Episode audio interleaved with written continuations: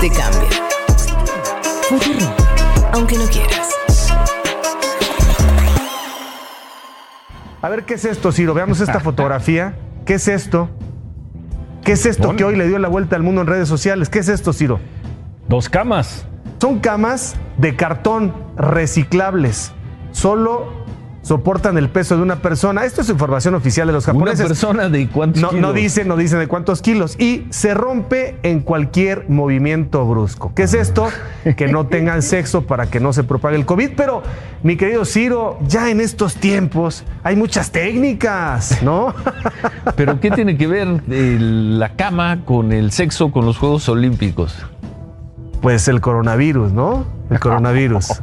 El coronavirus. Pero este, bueno, es que tradicionalmente recuerda que eh, esto naturalmente en la historia, desde el 88 en Seúl, se le reparten condones a los atletas Ah, asumiendo que hay un intercambio cultural y corporal tradicional. Ahora ni condones y camas de cartón.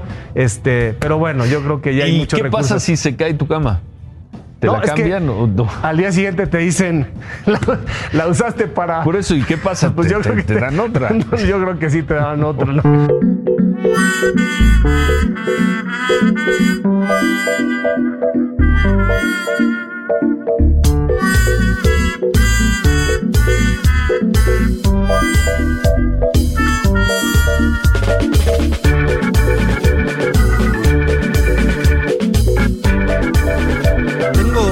Muchísimas, se, se me apelotonan las preguntas.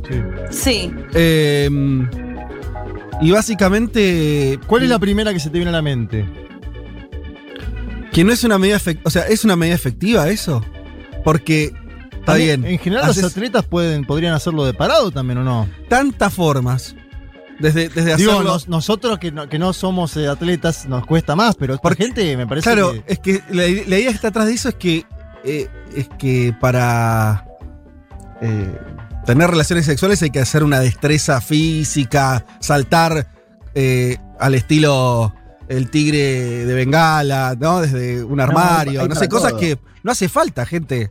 ¿No? Claro, Pero además- está, está confirmado esto, está confirmado. sí, sí, No, está te- confirmadísimo. te Confirmadísimo. ¿No viste las cámaras, Pero- Leti? Está- está ¿No te motiva, por otro lado, decís, bueno, estoy mejor, elimino endorfinas y toda la historieta? No, eso sí, el, tema no es, no es tanto deportivo, sino que era una medida más contra eh, el COVID. Como los atletas están en sus burbujas, se Ah, supone claro. que el intercambio. Porque es el, el- esto no- el problema no sería que tengan este, relaciones con sus, eh, sus novies que fueron ahí, o sus parejas, o No, sus eso es lo más maridos. normal del Eso- mundo. quien eso-. Sino que como se supone, o sea, como se sabe. Se sabe, no Esta se es- supone. Esta es la parte, se sabe que Sí. en los Juegos Olímpicos suele haber, como decía el periodista mexicano, cierto intercambio cultural.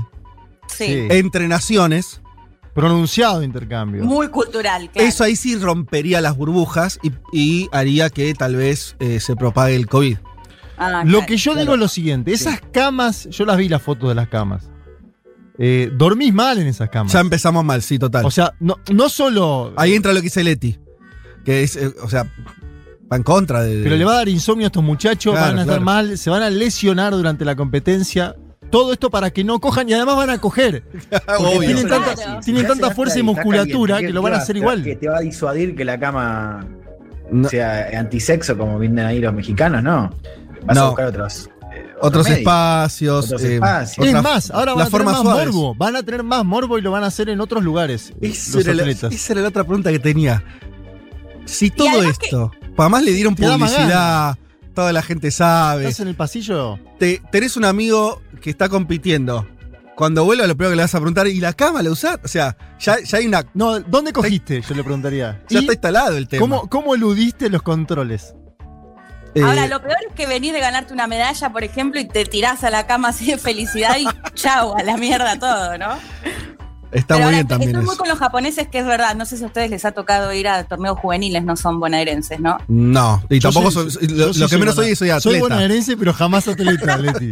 Claro. Ah, ¿Vos, bueno, vos bueno. fuiste, Leti, a Sí, juegos? obvio. Gimnasia artística, sí, ¿Y? íbamos siempre. Y era un lugar de intercambio entre, entre ciudades Ah, acá, de la provincia. Pero, ok.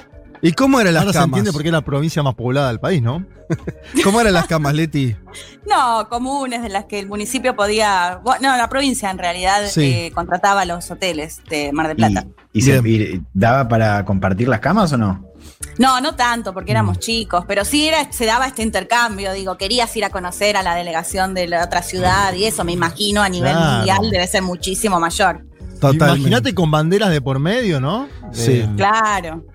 ¿Y vos conociste delegaciones de eh, otras delegaciones, Leti? ¿La estás Pero- contando como Eh, parte de tu.? No, no, éramos Ah. muy chicos, pero vos- sí, intercambiaba. vos, vos ibas por Varadero y cómo era con el. con- Bragado. Bragado, Bragado. Bueno, te tiré Bueno, ahí. con, con Varadero, para ir, para te tiré- siempre- con- justo con Varadero, por ahí te cruzaste con Varadero o con alguien de Avellaneda o de San Martín o de Mar del Claro. Plata, ¿no?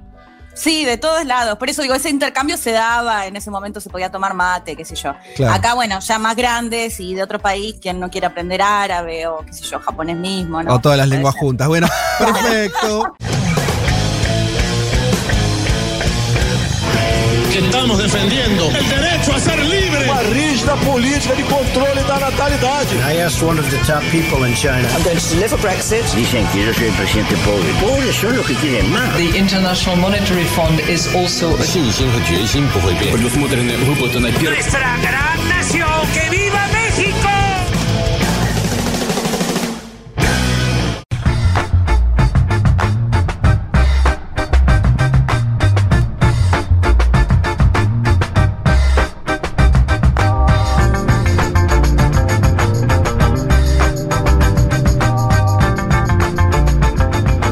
Muy buen domingo para todas y para todos.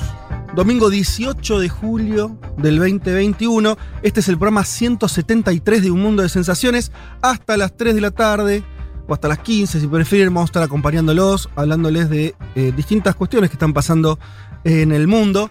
Eh, y hoy tengo la alegría de compartir estudio después de bastante tiempo, ya no me acuerdo cuánto. Bueno, hace no tanto vino el joven Elman el día de su natalicio, pero hoy tengo el placer de estar con el señor Juan Manuel Carga. ¿Cómo anda Vázquez? ¿Bien? Bien. Eh, Veo, que, veo que hay novedades acá. A ver, ¿con qué novedades te encontraste? Hay un teléfono, un número de WhatsApp ahí. Ahora ya hablaremos de eso. Desconocía el número Sí. de WhatsApp ese. Quiero enviar ya mismo un mensaje a ver quién me. Bueno, ya que lo dijiste, digámoslo. eh, los incentivamos profundamente a que utilicen eh, el WhatsApp. Eh, su número es 11 40 66 0000. 11 40 66 0000. Ahí nos pueden enviar mensajes de audio. No, no se zarpen. Un Cu- saludito. 40 segundos. Alguna idea. Eh, te diría un 15, 20 mejor. 20, 20 tú. Em, 40 para Fidel Castro era. Claro, sí. Eh, pero mm, además de eso, también pueden escribirnos al WhatsApp. Creo también nos pueden enviar fotos, hagan lo que quieran. Ya mandaron, Mandaron fotos de un, un des- desayuno, Mirá, por ya mandaron, bien. Pero escucharlos, qué lindo escucharlos, Fede. Así que nueva vía de, de comunicación, ¿sí? Para que eh, interactuemos. ¿sí? Fotos de asado, me gustaría que nos manden también. 12, 21. De todo, de todo. Che, eh, bueno, entonces estás notando cosas nuevas. Hay cambios, hay cambios permanentes. Todo lo que es la ventilación No, cruzada la de este ventilación estudio. está perfecta. De hecho, hoy un día de mucho frío, pero estamos bien abrigados. Bien abrigado, Eh, yo tengo mi café, estoy perfecto. Eh, pero qué lindo, ¿no? Volver. Hoy vamos a sortear un libro aparte. Tenemos un libro para sortear. como novedades. La fobia al Estado en América Latina, eh, de Andrés eh, Seyman.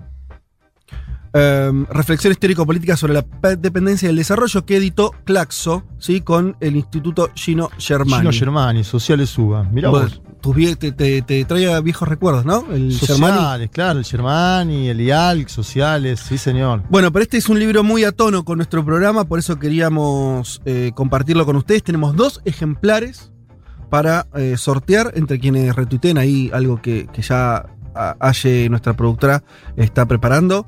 Eh, Me gusta. Tenemos mensajes al WhatsApp, tenemos, sorteamos libros. Vamos Bueno. para adelante. hay que decir que por distintas razones también fueron invitados el señor Elman y la señora eh, Martínez a, esta, a este estudio. ¿Por qué no están aquí con nosotros? Bueno, por distintas razones, pero ya, mira, lo que yo puedo decir es que así como avanza el plan de vacunación, tanto vos, Juanma, como yo, somos personas vacunadas. Sí.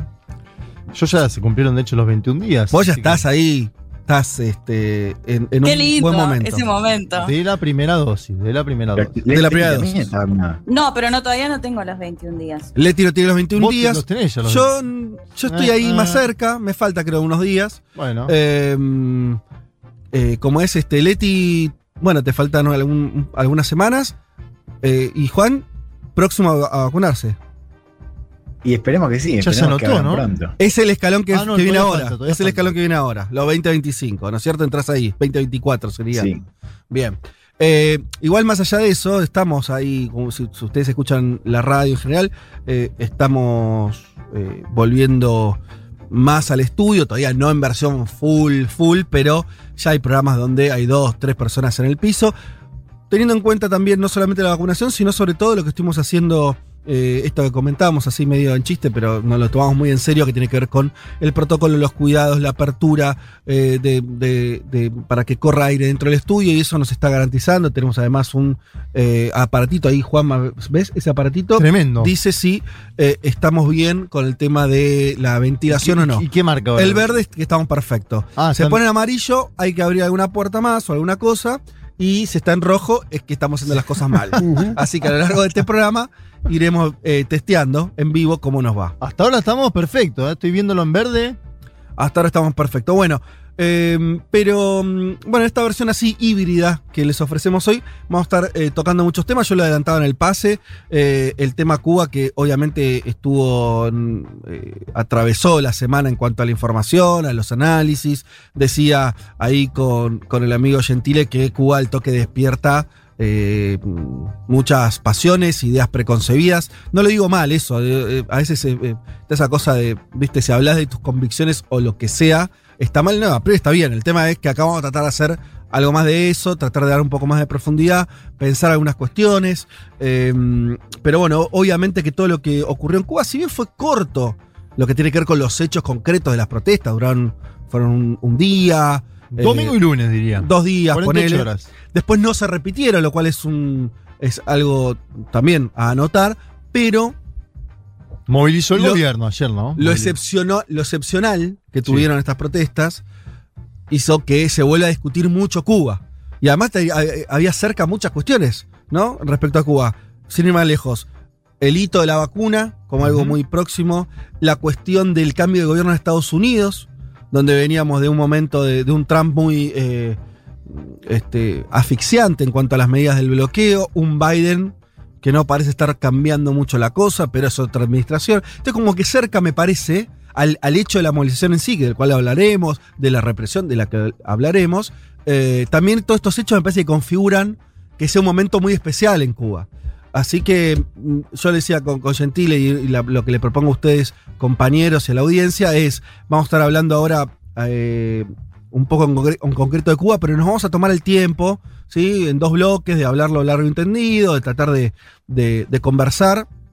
No vamos a agotar el tema, porque es enorme, pero queríamos dedicarle una parte del programa. Sí, aparte sin la con la posibilidad, mejor dicho, de no hacer algo a los gritos, polarizante extremo, lunático, como hemos visto en algunos programas Sí. de televisión, por ejemplo. No, claro, sí. Em, Sobre todo cuando es gracioso cuando quiere usar Cuba como consumo interno en Argentina. Ya eso, viste, cuando, viste cuando sobregirado, sobregirado, sobre.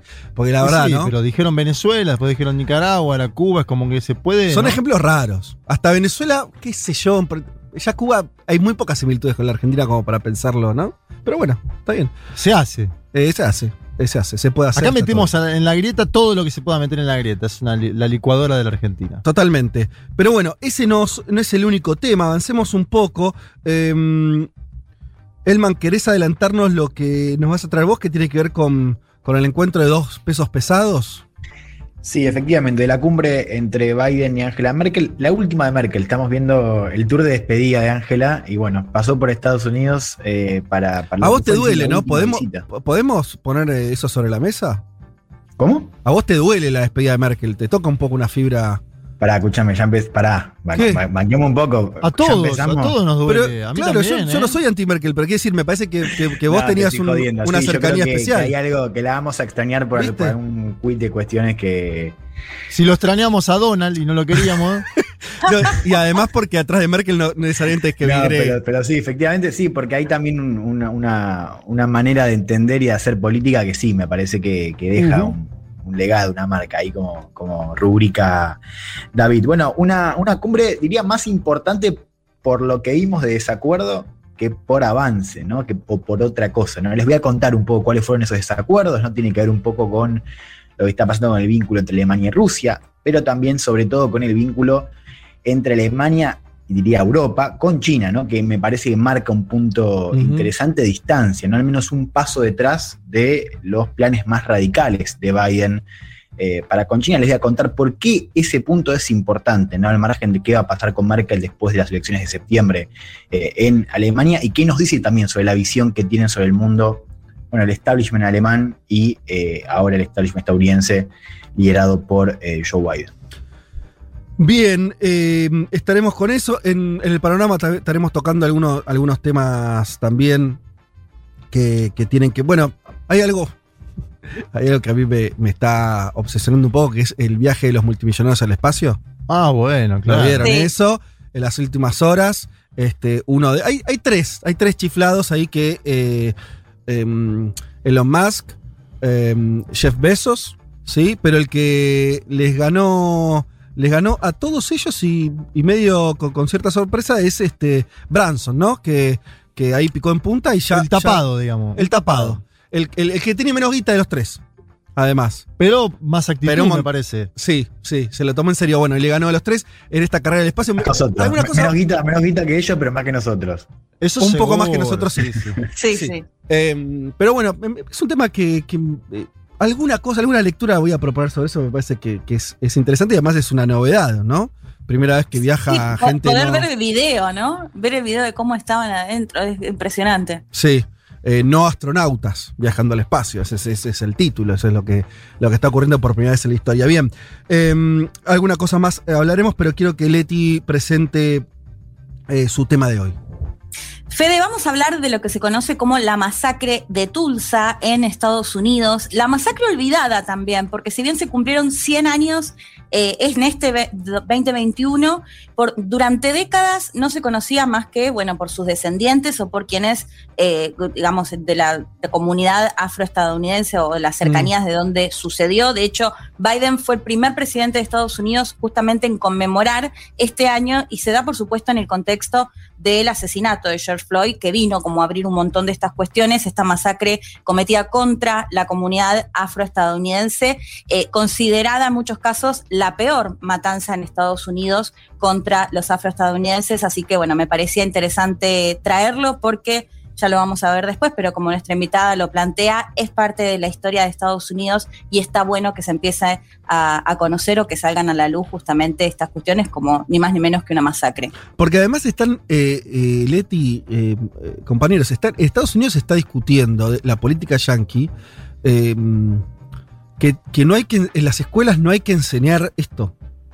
Claro. Muy impresionante eso, ¿no? No, por, por eso digo que qué importante es que empiecen a salir, porque se da después, sobre todo después de lo que pasó el año pasado, digamos. Eh, tuvo que pasar toda esta situación y todas estas movilizaciones para que se les empiece a dar un poco más de importancia. Eh, y de hecho vamos a ver, porque Pero, pero, pero, ese Leti, momento- pero yo te estoy diciendo que hay, hay un reverso todavía mayor. No es que se empieza a hablar de esto. Están diciendo que se, que se avanzó demasiado, ¿sí? Sobre todo Sí. los sectores republicanos, y que las escuelas no tienen que ser un lugar donde se aplaste el orgullo norteamericano y se cuente una historia donde Claro. los padres fundadores, por decirlo metafóricamente y no tanto, pero buena parte de lo que vos vas a hablar, vas a hablar de hechos que pasaron en el siglo XX, eh, siglo XIX, eh, no, se, no se vende una versión de la historia de Estados Unidos que esté manchada por el racismo. O sea, lo cual es, es un retroceso muy importante. Sí, y es querer tapar la historia, ¿no? Sí, bueno. eh, Bueno, es lo, es lo que hicieron hasta ahora. De hecho, con esta masacre estaba completamente, o sea, se conocía realmente muy poco. Y además con, un, con una particularidad, que en esta ecuación, en esta masacre, atentaron contra lo que era considerado el centro de poder, un centro económico de los afroestadounidenses, que eso no me parece un dato menor.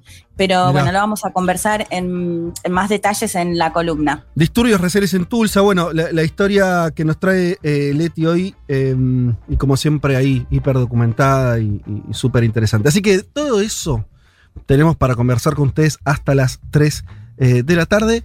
Y como les anticipamos, lo vuelvo a decir, en el WhatsApp, en el 11 40 66 000, eh, nos van a poder también eh, comentar eh, sus pareceres.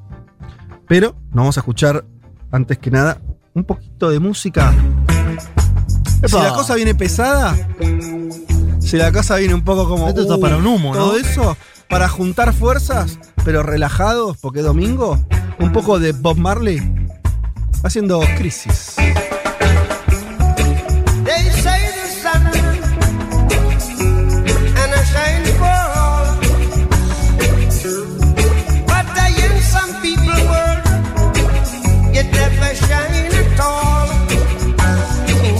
Un mundo de sensaciones. El programa que estaba esperando Fidel Castro desde hacía años. Aguantó todo lo que pudo, pero llegamos tarde. Disculpas, comandante. Bueno, justo el, el cepa indicado para abrir este- esta, esta primera hora del programa, decíamos. Entonces, vamos a, a comenzar a hablar de lo que estuvo ocurriendo en Cuba esta semana. Em, principios de la semana, en realidad, ¿no? Día domingo y lunes. Por eso, domingo pasado y lunes, movilizaciones, miles de personas de pronto en la calle y rápidamente todos nos enteramos de eso porque aparecieron, y esa es parte de las novedades, ¿no? Eh, videos. Sí, tendencias en Twitter, ¿no? También. Bueno, también, pero Twitter, aparecieron imágenes. de- WhatsApp, imágenes. muchas imágenes de, de esas manifestaciones, entonces inmediatamente se transformó en un hecho, te diría, global, ¿no? Y adentro de Cuba también, algunos dicen que eso permitió que las movilizaciones se repitieran, se repitieron en varias ciudades al mismo tiempo y demás. ¿Por dónde querés eh, arrancar, Juanma? Empecemos eh, contando que fue lo que pasó el día domingo, eh, una serie de movilizaciones contra la escasez de alimentos, contra los cortes de energía y contra un crecimiento de los casos de COVID-19 en la isla, sobre todo en Matanzas, ¿no? Eh, el epicentro de las protestas fue una ciudad llamada San Antonio de los Baños, pero también hubo movilizaciones en La Habana y otras ciudades. Eh, lo primero que me parece que hay que decir es que se dieron en muchos puntos de forma simultánea, ¿no? Eh, ahí tenemos un elemento. Algunos, elementos, algunos analistas dicen, bueno, esto denota cierta coordinación previa. Y también la utilización de una etiqueta en Twitter, SOS Cuba, ¿no? Muy, muy al estilo de lo que era la movilización. Pero esa dicho, etiqueta surgió más de afuera que de adentro de Cuba, puede según ser. dice un analista que es eh, Julián Macías Tobar, eh, él detectó que el hashtag inicial nació en España. Mm, claro, eso tiene sentido, sí.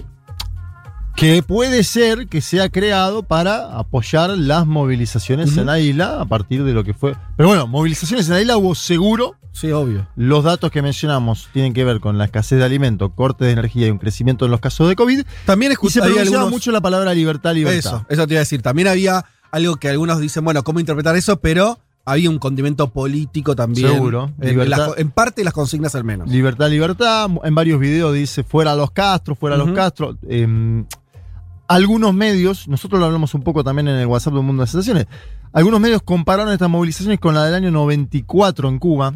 A mí me parece que está bien poner ahí el, el eje también, porque... A ver. No, digo que podemos compararla con la de Venezuela 2014, 2017, podemos compararla con la de Nicaragua 2018, pero yo creo que para entender a Cuba hay, hay que hablar de Cuba. eh, y, que, y que en el 94 ya hubo una serie de movilizaciones parecidas a esta, o principalmente situadas en La Habana, donde, si se acuerdan, fue el propio Fidel Castro ¿no? a, a conversar con los manifestantes, pero una serie, en agosto del 94, el, el llamado maleconazo, me parece que ahí hay bastante como para mirar. Sí, porque era un momento muy complicado. Hacía, eh, recordemos, pues los oyentes no tienen, sobre todo los más jóvenes, por qué tenerlo automático. La Unión Soviética se había caído en el 91.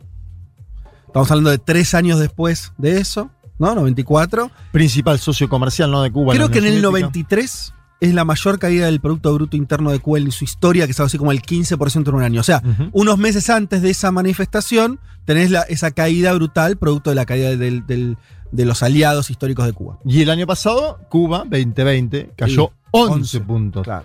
Eh, entonces ahí podemos encontrar otra similitud Sí. que tiene que ver con la caída en los términos económicos un hastío, un agobio. Esto siempre hay que marcarlo para entender las protestas. Eh, no es que esta gente decía yo estoy bien y quiero voltear al gobierno. Esta gente está pasando un mal Muy- momento, sí, sí, no sí. la está pasando bien. Eh, en ese entonces fue Fidel Castro al malecón. Lo, lo menciono porque Miguel Díaz Canel, y esto lo, lo menciona Lula en su, en su hilo de Twitter, el Ajá. expresidente de Brasil, fue a San Antonio de los Baños, fue a la ciudad donde se produjeron las movilizaciones o, uno de los epicentros. Las manifestaciones siguieron, bueno, hubo detenciones, esto está claro, eh, lo- se, se muestra, hubo un fallecido, lo dice el propio gobierno cubano, ¿no? De hecho, me sorprendió eso porque lo vi, vi al gobierno cubano hablando de, de ese muerto como producto de, el gobierno no lo dice exactamente producto de la represión, pero dice producto de las situaciones, De los hechos, de sí. los hechos que se daban. Eh, uno puede suponer que tuvo que ver con, con la represión por parte del gobierno. eh, y no tanto de, desde los sectores opositores. No sé si notaste eso. Cero. ¿Viste? Porque el gobierno cubano además denuncia que era alguien que estaba en la cárcel previamente por delitos comunes. Eh, Me llamó la atención Me eso. parece que ahí no, no- obviamente, bueno, no, no se lo sale como a defender desde la- del sector opositor. Está bien lo que decís, está bien como para entender. No, el- me llamó, no, no, no saco ninguna conclusión. eh, Me llamó la atención Una, eso. un apunte ahí que hago Sí. que es que digo, al, al margen de, o sumando un poco el cuadro que mencionaba Juan recién, digo, hay que decir también que hay una parte importante de la isla que todavía sigue sin internet. Al día Sí, de iba, hoy. iba- iba- iba a ir hacia ahí, Juan. A ver. No, digo, pa- para, para entender eso que decía recién, digo, como una hipótesis, ¿no? También digo, hay parte de ese reclamo que hoy Sí, está pero desde afuera, Ah, Juan. Perdón, pero lo que, lo que Fede plantea es que la oposición no salió, digamos, como a decir directamente murió eh, reprimido por el gobierno. Claro, me llamó Exacto. la atención eso, pero no, no- no estoy Tampoco- sacando. No es, no es que estoy. ¿Viste cuando dicen, me llamó la atención porque estoy queriendo decir algo? Me llamó la atención y ahí lo dejo, no sé. Pero Claro, me llamó claro. la atención porque hicieron mucho hincapié en la cantidad de detenidos, incluso con cifras a veces medio. Bueno, con- eh, en estas situaciones se tira, ya sabemos, las redes, se tira cualquier cosa, pero se hablaba de algo, de, de- sobre todo de los detenidos. Me llamó la atención que no sé si se menciona este muerto, pero bueno. Por ahí, por ahí nadie tiene información, lo que dice Elman. Tal vez es que no se sabe, qué sé yo. No, pero fuera de la isla, estos sectores que habían apoyado las protestas tampoco lo levantan. Eh, Vamos a analizarlo y estudiarlo después seguramente. A ver, las manifestaciones siguen con menor fuerza el día lunes, esto hay que decirlo. Se denuncian, como dice Juan, cortes del sistema de, de- servicio de Internet móvil y una serie de detenciones, esto está claro. Eh, y ahí voy al sentimiento de agobio de un sector de la población que sale a las calles. Esto me parece que hay tensión, que hay frustración, que incluso, y lo hablábamos el otro día con Julia Mengolini en Segurola, hay todo un sector juvenil de la población cubana que ni siquiera conoció la dictadura de Fulgencio Batista y que solo vivió con Fidel, y jóvenes que por ahí nacieron, pongan el año 95, ¿no? Por decir un año, 95, justo eh, post a esas movilizaciones del 94, Claro. y que vivieron dos crisis, la de- esa, la del pleno periodo especial, Sí, nunca les tocó la buena, nunca les tocó un, un periodo bueno. por ahí le tocó 99, 2000 una mejora porque ahí el intercambio con Venezuela era muy bueno. Eh, los porque 2000, 2005, Venezuela claro. tenía ya un boom petrolero muy fuerte, eh, eso, eso a Cuba lo benefició. Eh, pero digo, son jóvenes que nacen ya en un periodo complicado, complejo, y que viven su vida. Lo que no quiere decir que esto no pase fuera de Cuba, porque nosotros tenemos entre No, 30 y 40 obvio. años y vivimos la crisis del 2001, el macrismo, más para atrás eh, la hiperinflación, ¿no? Con pocos meses de vida, digo. eh, su- suele pasar en el mundo, me parece que a Cuba le han pegado dos crisis fuertes entre, el, bueno, 90 y la que estamos viviendo ahora. Y jóvenes, algunos de ellos vinculados a lo que fuera el origen del movimiento San Isidro, del cual hablamos un poco cuando hicimos aquella columna Sí. de Cuba 2021, un, un movimiento San Isidro que nace en el año 2018 contra un decreto, el decreto 349, que establece parámetros sobre la actividad cultural y que ellos denuncian como persecutorio sobre Bien. la cultura. O sea, son sobre todo grupos de jóvenes eh, vinculados al arte, sí, el movimiento San Isidro. el movimiento San Isidro, y, y- y está bien que lo nombres porque se nombró mucho en estos días como uno de los centros de la protesta. Exacto. Yo uno de los motores de la protesta. Es un movimiento en principio heterogéneo y el año pasado, y esto me lo acuerdo puntual porque lo, lo- lo estudié, directamente apoyaban a algunos de estos eh, jóvenes a Donald Trump en los Estados Unidos y decían que tenía que haber más sanciones de Estados Unidos. Digo, para poner en claro, esto también sucede a veces con Venezuela, ¿no? Que hay sectores, María Corina Machado, que dice, estamos a favor de que haya más sanciones. Sí. Queremos que haya más... san-". No suele ser la, la posición mayoritaria ni siquiera de los opositores. Es un pero, sector. pero existe. y en sí. el movimiento San Isidro hay un sector, yo digo que es heterogéneo porque no quiero simplificar tampoco. Me Mm. parece que esto. ¿Qué pasó con la economía cubana? 11 puntos cayó el año pasado, lo decíamos antes, principalmente por la caída del turismo. Yo sumo lo del bloqueo. eh, a mí me parece que no hay que simplificar el tema del bloqueo, porque veo que a veces se dice como, ah, el gobierno cubano utiliza el bloqueo como eh, estrategia discursiva contra las protestas. Está condenado por 184 países en, en- en la ONU y además Trump le añadió unos 250 sanciones nuevas al bloqueo. No es que, no es, que es algo que no afecta a la, economía cubana. Yo me acuerdo que lo conté eh, este mismo año acá, que una, una de las medidas de Donald Trump fue prohibir el alojamiento de ciudadanos estadounidenses en cientos de hoteles y hospedajes cubanos, 443. Prohibió la importación de tabaco y bebidas alcohólicas cubanas a los Estados Unidos de América. Limitó la organización y participación en conferencias, por ejemplo. Y fíjate la asfixia vinculada del turismo que tiene que ver obviamente con la pandemia. Cuba el año pasado esperaba 4 millones de turistas, más o menos en la media que venían ingresando antes de la pandemia. 4 millones. Llegaron 80 mil. Claro, y sí. Obvio. Bueno, en Lo ese mismo que le pasó a cualquier destino turístico del mundo, sí. Exacto. Y si, si se le suma a Cuba la complejidad propia de las circunstancias económicas, la caída de la economía venezolana.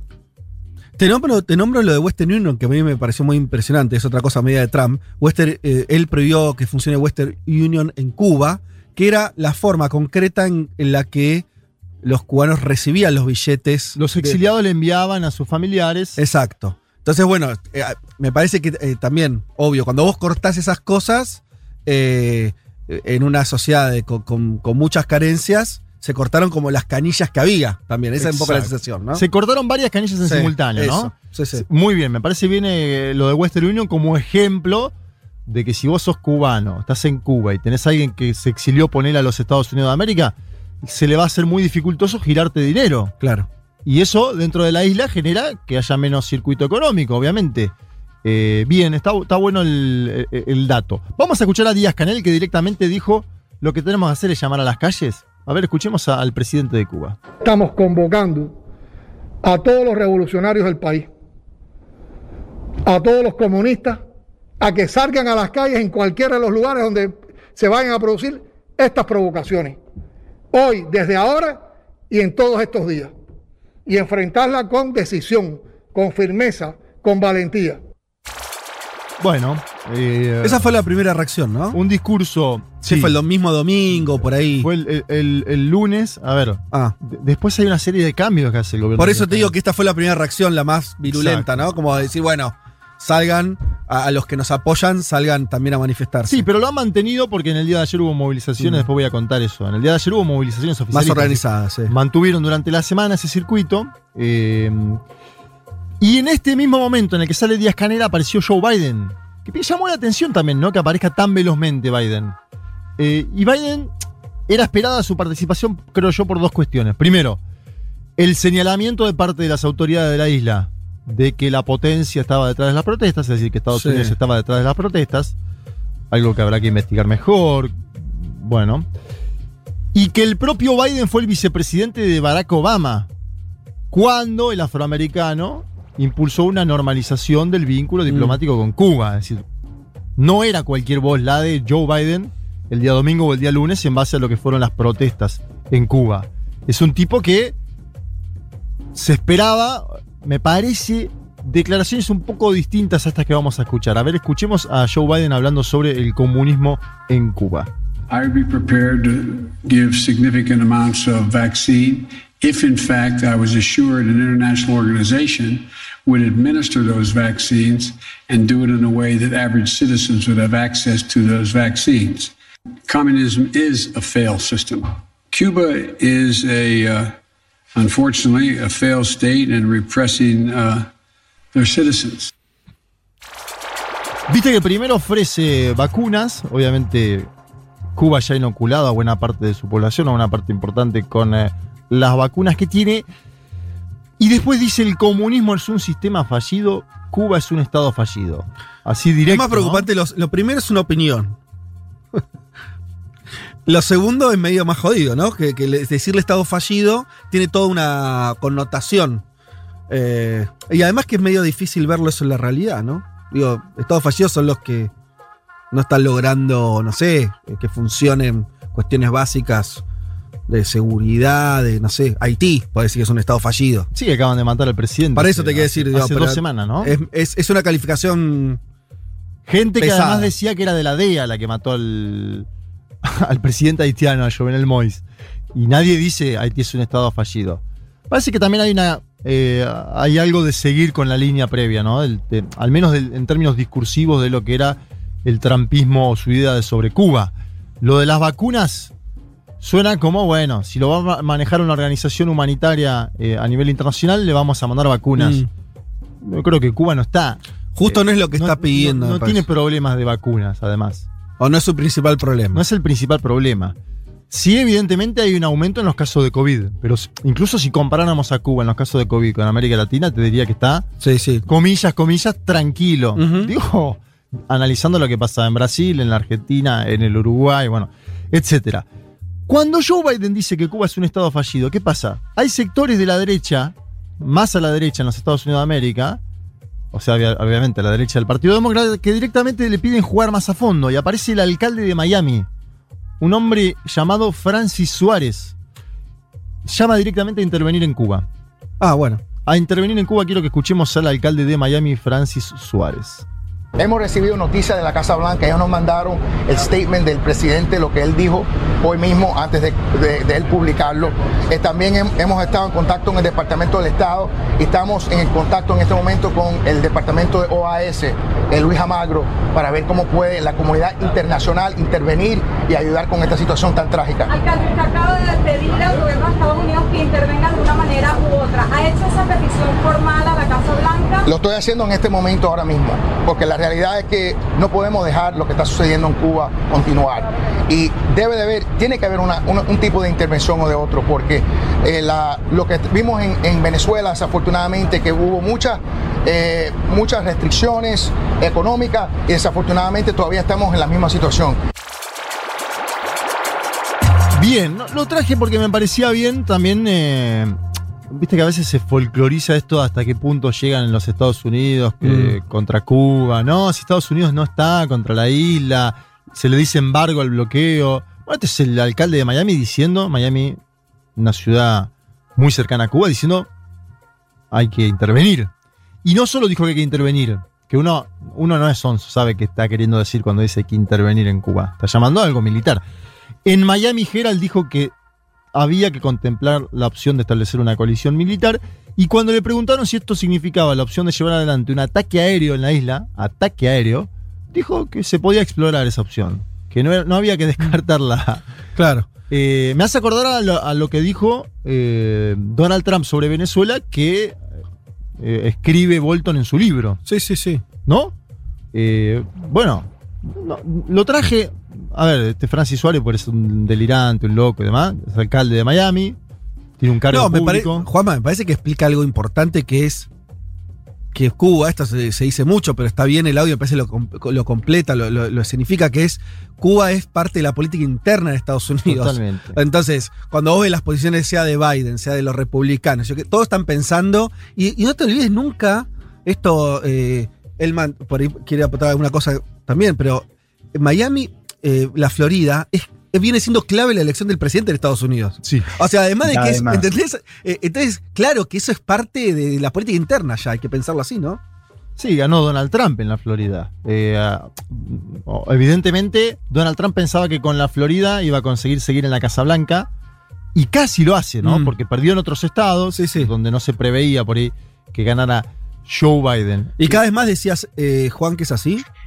Sí, sí, cada vez más. Florida en el mapa electoral de Estados Unidos es cada vez más, eh, tiene cada vez más peso.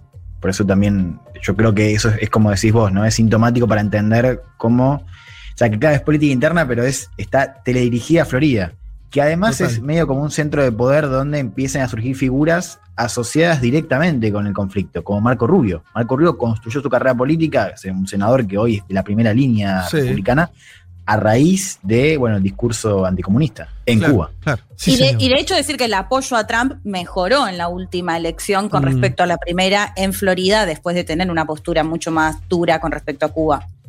Les traigo un último audio de un dirigente latinoamericano, solamente para graficar que hay un- todo un segmento de dirigentes progresistas latinoamericanos que han vuelto a poner sobre la mesa el bloqueo como tema principal y que llaman a no intervenir en Cuba, ¿no? Eh, escuchemos, obviamente esto se contrapone con lo que dice el alcalde de Miami, Francis Suárez. Escuchemos en este caso al presidente de los Estados Unidos mexicanos.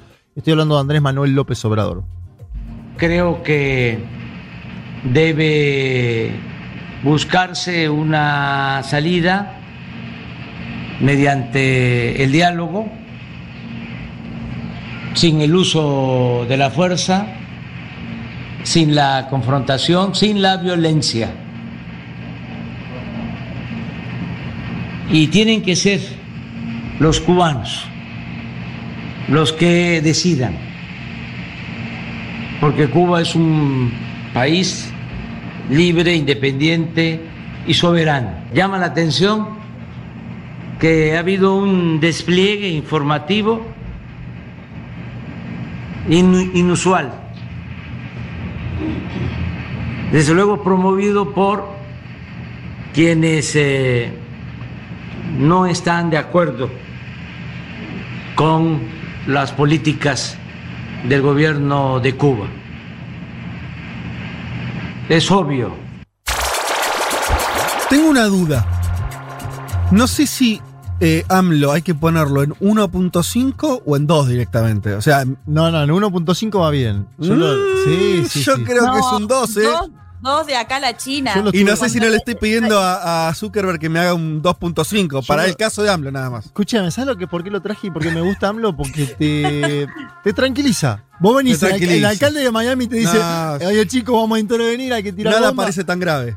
Y AMLO te dice, no tiene que haber intervencionismo. Bueno, eh, el tipo en- en- en ese- con ese eh, tono cansino dijo que llama la atención el despliegue informativo oficial que hubo en torno a las protestas, que era algo que marcaba Lula en su tweet, ¿no? Lula dijo, che, ¿por qué están todos tan preocupados por Cuba? Vi una marcha, Sí. vi al presidente en la marcha, Sí. decía Lula. Obviamente Lula con esto no es que le quiere bajar el precio lo que pasa en Cuba en términos de derechos humanos, sabemos que esto no es así. Em, me parece que hay una idea ahí de, eh, che, tampoco amplifiquemos, ¿no? De más algo que sucedió y que sucede en todos los países latinoamericanos y caribeños en simultáneo. Yo después en el próximo bloque alguna cosa voy a decir de eso, pero, pero eh, eh, siempre decimos acá, no está bueno arrancar con las comparativas para poder entender el fenómeno y que ir adentro del fenómeno, que es lo que estamos tratando de hacer. Sí. En el momento cuando hace la comparación, todos, todo empieza a tener una, una dimensión que es tal cual la que decís. En el contexto latinoamericano, al menos, lo que vivimos, si vos lo tenés que rankear en, en- en- en situaciones conflictivas, no Es rankea uno, COVID, es parecido no al COVID rankea en eso, cinco, claro. rankea abajo. Sí. Pero eso Bueno, es otra que hay- no hay- sé si da para discutirlo ahora, Sí. si no lo discutimos después, pero creo que también, incluso atendiendo a eso que, que hay una particularidad que atender, me parece que ahí no es lo mismo. Digamos, no es, no para mí no es parte de la misma ola de protestas que hemos visto en la región. Ah, no, yo no estaba diciendo que era parte de la misma. de ¿eh? coincidencia. Pero yo no decía que era parte de la misma ola. No, no, digo por lo que decía AMLO. Ah, ok, porque él sí lo unía a. Claro, ok. yo eso digo. Sí, sí, creo que él- él- lo que sí. Yo, yo creo que sí tiene sentido pensarlo. O sea, eh, creo que el- el- la situación económica del COVID empeora la situación general mala que ya venía. Eso me parece que. Lo que vos decías, Sí, sí, 11 claro, puntos sí. que hay el PBI, es difícil no verlo como parte. Pero comparto que no es parte de la misma ola política. si No, querés, y, o sea, claro, y- y se sí. pensaba que el COVID, no sé si superado, pero estaba más controlado de lo que, De lo que está estaba, ahora en sí, Cuba. sí. Este es el otro dato también. Qué loco porque pasó en todos los países eso. Fíjate Uruguay, En nada que ver. Uruguay parecía que le tenía que no pas- iba a pasar nada, que Sí. país y ah, viste que Te había- decían que era por la vacuna, por la BCG, los uruguayos. Yo hablé con muchos uruguayos el año pasado que me decían, no, debe ser por la vacuna, la BCG. No entendían por qué. o que era un país chico, lo cual sonaba razonable, o que no tenía tan al ser un país chico con solamente dos fronteras más controlables, etcétera. Bueno, Cuba isla menos todavía. Sí. Y el bicho este se ve que, o sea, tarde o temprano Se mete, llega. puja, llega, está. ¿Cómo sigue todo esto? Ayer hubo actos a favor del gobierno de Miguel Díaz Canel en varias ciudades, en Santiago de Cuba, en Camagüey, en Santa Clara, entre otras. Dijo Díaz Canel, y atención a esta frase, lo que está viendo el mundo de Cuba es una mentira. Obviamente, eh, ¿qué alude el gobierno de la isla? Dice hay una difusión y proliferación de imágenes falsas, ¿no? Tal como la catalogó en Twitter. De hecho, vi en un tweet que de verificado que habían puesto que Raúl Castro se estaba yendo a, a Venezuela en un vuelo eh, y que era una imagen de una cumbre de la CELAC del 2015. Digo, acá ya entra. No, sí, bueno, de esas en, su 2000. en, el medio, en el medio entran pro- proliferación de noticias falsas Eh. y demás. Las imágenes que vimos son de movilizaciones que, hay en- que existieron en Cuba Sí. el día domingo pasado. Que diría, analizando con el 94 de vuelta, fueron grandes. Me parece que Creo fueron que fueron grandes. bastante más grandes que la del 94, de hecho. Y más extendidas en la Sí. población, ¿no? Sí, sí. Sí, estamos hablando de miles de personas. Es muy difícil hacer un número, Sí. pero, pero estamos hablando de miles de personas, sí. También hay que decir que en el día de ayer hubo manifestaciones a favor del gobierno, como decíamos eh, antes, grandes. Dato político-económico, en los últimos días se conoció que Cuba autorizó de manera temporal la importación de alimentos y medicamentos por parte de pasajeros que ingresen a la isla de acá al 31 de diciembre próximo, no de aquellos pocos que vayan al turismo, como decíamos está muy complicado el tema, no de aquellos pocos que vayan a Varadero, que pueden llevar solo una maleta, entiendo, Mm. eh, sino aquellos que llegan a La Habana. Es decir, Cuba desde ahora no pone límite para el ingreso de alimentos y de medicamentos, sino que lo van a hacer las aerolíneas, ¿no? Que vuelan hacia La Habana. Está bien. Es, Bueno, pero ahí aparece cierta escucha, ¿no? Me parece, el de decir, bueno, hasta ahora vos podías entrar 10 kilos de medicamentos libre de impuestos. Mm. Ahora podés entrar lo que te deje la aerolínea. sí. Si vos querés despachar 23 kilos de alimentos o de medicamentos, lo vas a poder hacer libremente. Y después anunció Andrés Manuel López Obrador que le va a enviar comida y medicinas en el caso de que Cuba lo solicite. Creo que también puede haber una parte de coordinación de parte de los gobiernos progresistas para enviar cosas. Mm. Cuba además está avanzando en normativas de pequeñas y medianas empresas. ¿Te acordás que esto también lo hablamos? En su momento, Cuba además amplió esto del cuentapropismo, que son actividades por fuera de las estatales, sería eh, privada, si querés llamarla. Le dicen cuentapropismo para no decir actividad privada. De 127 a 2.000 actividades en el plano interno había- había- se había previsto. Eh, y está intentando avanzar en normativas en torno a las pequeñas y medianas empresas. Hay 120, 124 actividades donde el Estado sigue con plenas atribuciones, salud, educación, prensa, otra, y defensa. Eh, y las preguntas son la- las que dejo acá y seguramente lo hablaremos en el próximo bloque también. ¿Alcanza un nuevo pragmatismo de parte del gobierno para quitar las aguas? ¿Habrá nuevas movilizaciones de la oposición en los próximos días? Eh, ¿Viste considerando que el gobierno ayer las hizo? Me parece que ahí hay dos elementos como para seguir tomando en consideración lo que está pasando en Cuba. Intenté hacer lo más prolijito posible de lo que había pasado adentro. Sí, ¿no? sí, eh, y, y la idea, vamos a seguir ahora en el próximo bloque habla- hablando de unas cosas. Yo quiero hablar algunas cosas de. en- quiero todavía meterme más en. Porque creo que también amerita ahí alguna- algunos comentarios lo que tiene que ver con, con la represión, de qué manera se hace esto. Yo voy a volver a pedir, esto pues es. Nuestra audiencia es, una audiencia eh, respetuosa y educada, pero hay que repetir algunos conceptos todos tenemos que hacer un esfuerzo cuando sale incluso de temas, sobre todo de temas que uno tiene preconceptos o tiene ideas eh, fuertes. Cuando alguien le va a proponer, che, mirá, vamos a hablar esto, vamos a hablarlo con cierta profundidad, o intentarlo por lo menos, eh, sacarse de la cabeza un poco eh, el chip, por lo menos intentar escuchar. y, mm, y sobre la, la- la represión me parece que hay bastantes cosas, algunas cuestiones, algunas no las sabemos, muchas cosas se saben, eh, eh, me parece que vale la pena pensar un poco eso. eh, y, y también, bueno, nada, lo que planteaba Juanma, también un poco mirar para adelante y ver también si esto es la típica de los informes, el principio del fin, viste, bueno, ahora sí se empieza a acabar. Ah, que hubo, no, hubo tantas veces que se declaró bueno, eso que. Por eso. Pero eh, también lo que vos señalás ahí por el- la, la cuestión de los jóvenes, una nueva generación, cómo es la, cómo, si tiene, si hay canales de participación que pueda ir aglutinando eso o no, eso no existe, ¿no? La discusión también dictadura o no. Y vamos a escuchar algunas opiniones, también no nuestras solamente, así que, en fin, quédense, ya venimos y seguimos con un poco más con el tema Cuba. Un mundo de sensaciones. Un programa que explica el día a día del mundo mientras una revolución en serio. Como Dios manda. Vázquez, Martínez, Carga. Hasta las 3 de la tarde. Un mundo de sensaciones. Futurock.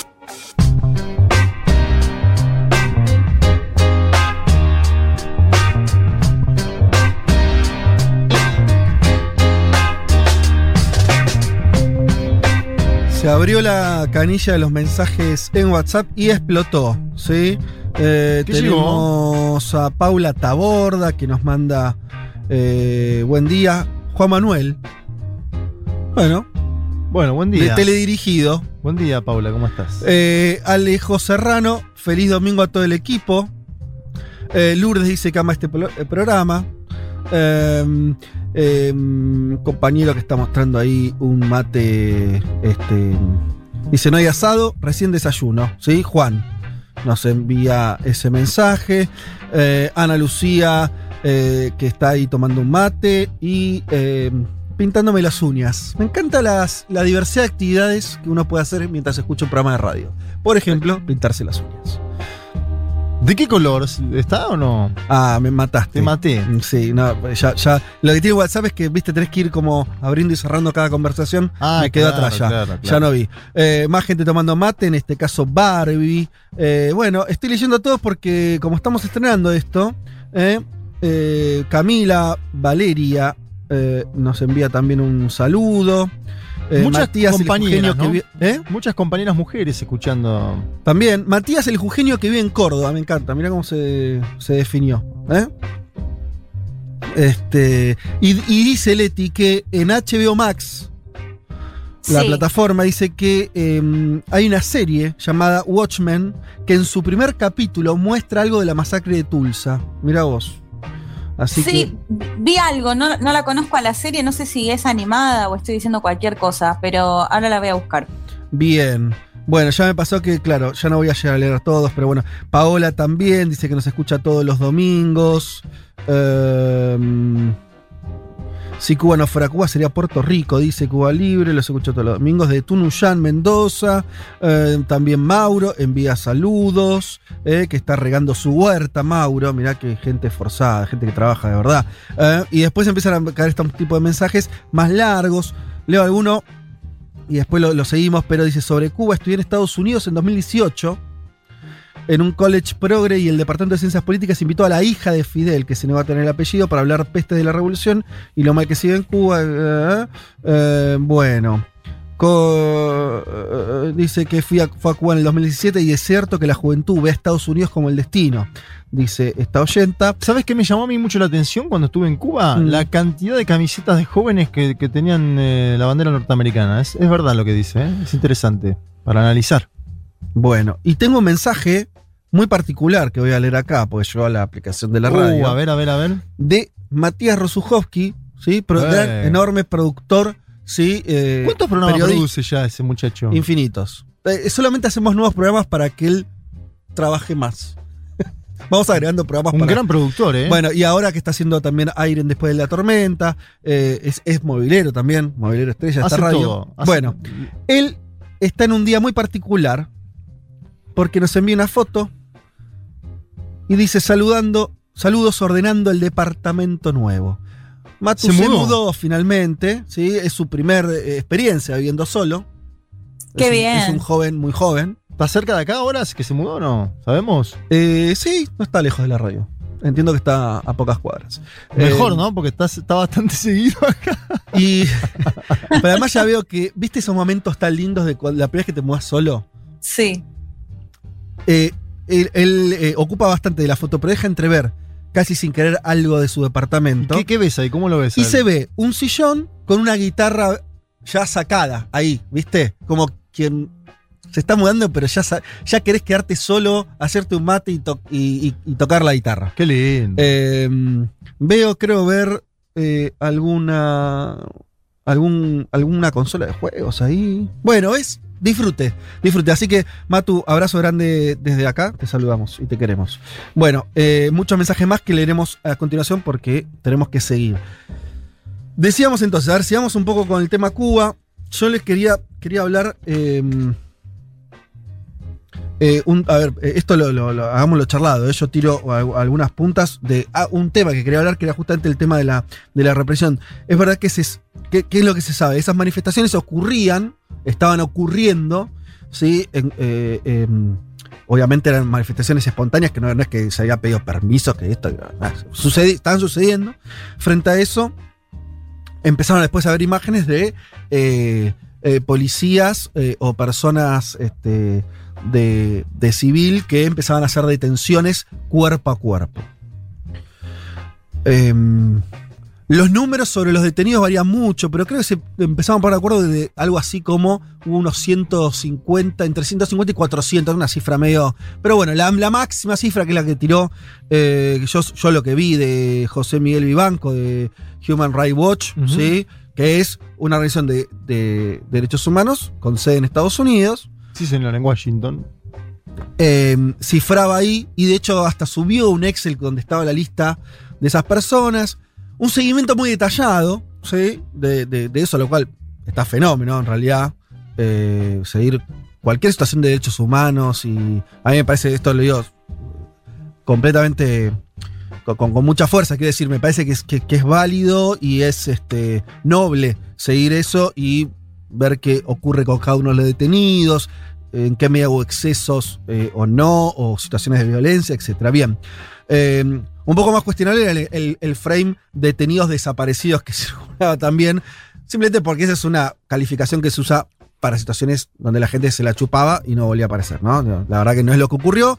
Si vos tenés, tomás los casos directos, yo lo ponía en Twitter, intenten los que quieren también autoinformarse, traten de llegar a testimonios directos. Ahí me parece que la cosa se toma cierta más, este, más allá de cuál sea el medio, toma un poco más de, de carnadura. Lo que vos tenías, y esto lo vi, lo, vi repetido, ¿sí? De estos 150, 400, lo que sea, alcancé a ver 10 testimonios distintos en un par de medios.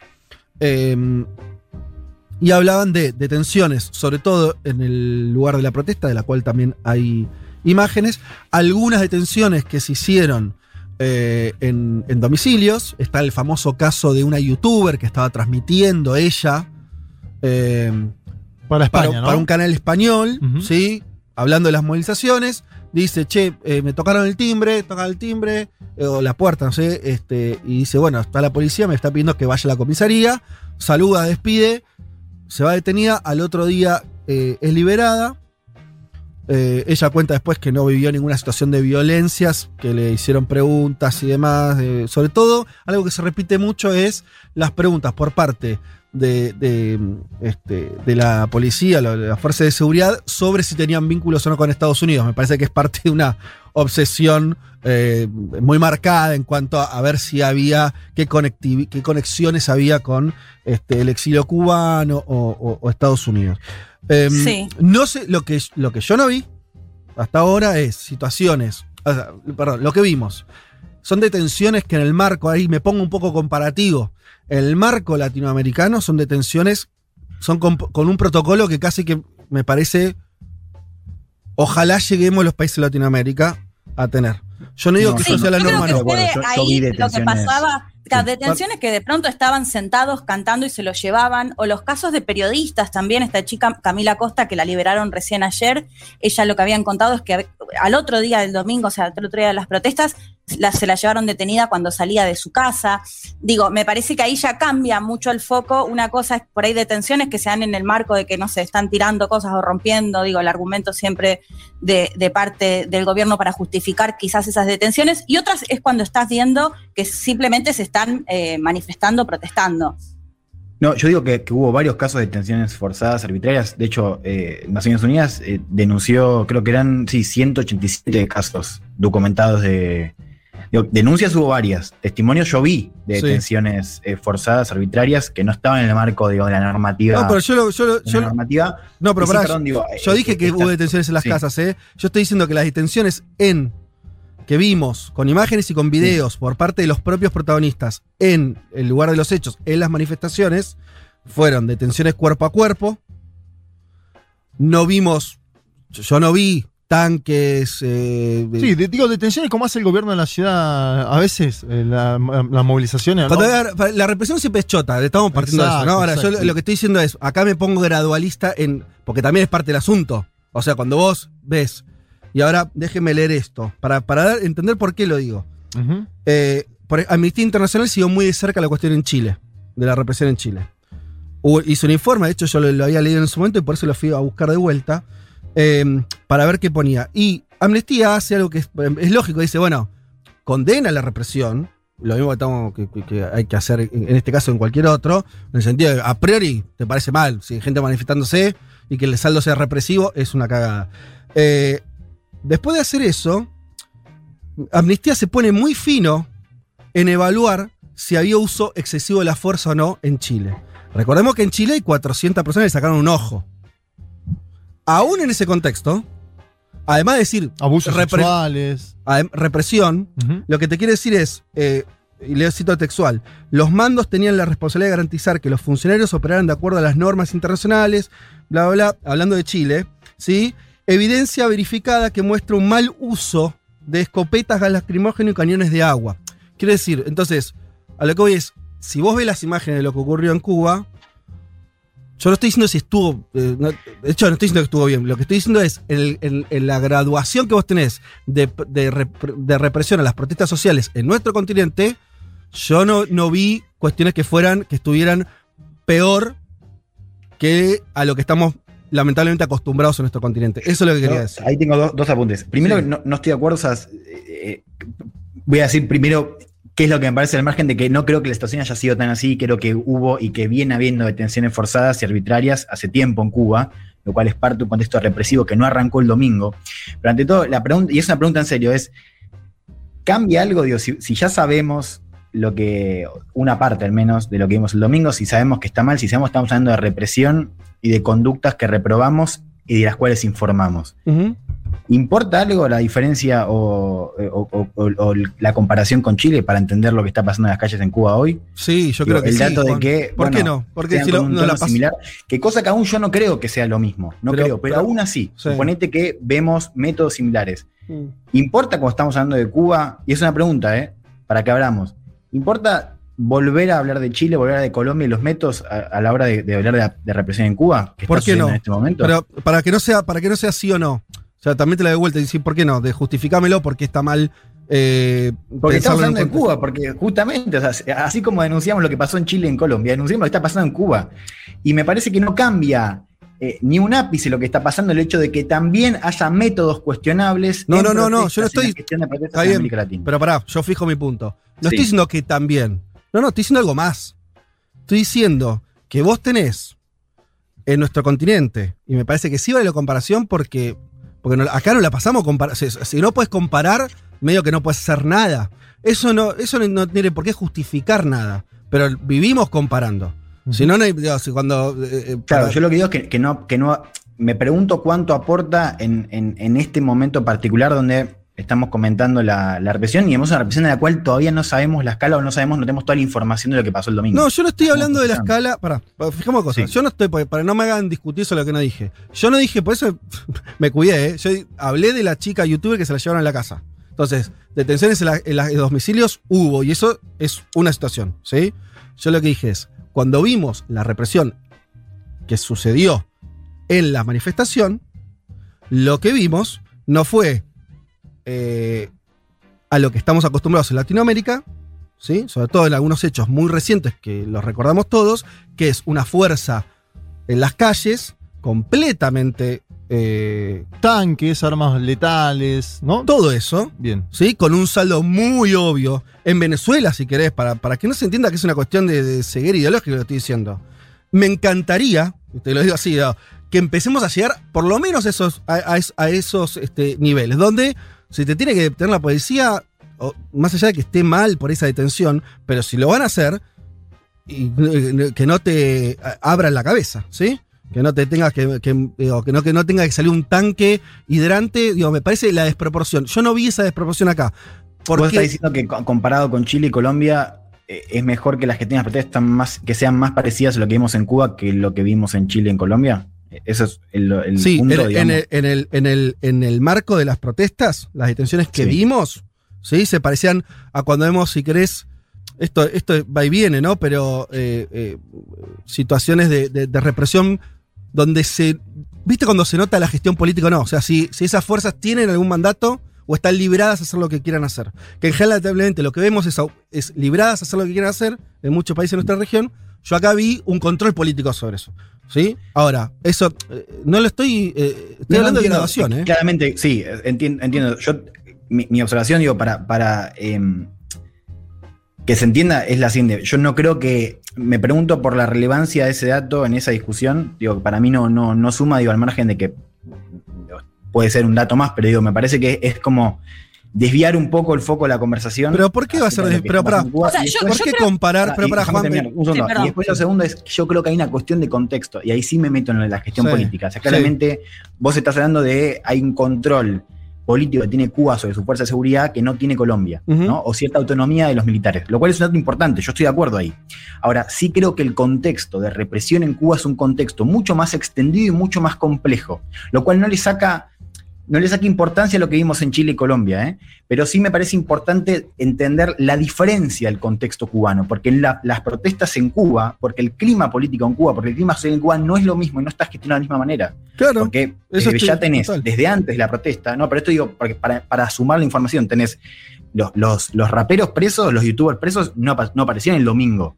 Venía apareciendo hace tiempo, están presos hace, desde antes de las protestas. Y el contexto, el contexto de discusión, el contexto de protesta, el contexto de difusión de contenido político, está muchísimo más regulado y es un contexto totalmente diferente al del resto de la región.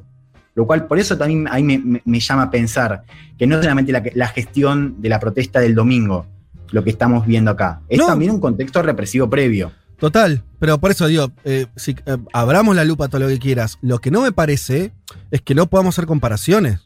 Pero so- sobre todo cuando están, yo la estoy recontra, la comparación te la estoy, no te estoy diciendo, ojalá, eh, eh, eh, no sé, las libertades en Cuba, no, no, no me estoy te estoy diciendo, algo muy preciso. En gestión, nosotros vivimos en sociedades que protestan, ¿sí? En general. Bueno, la gestión de esas protestas, en general, in situ, es muy violenta en nuestro continente, ¿sí?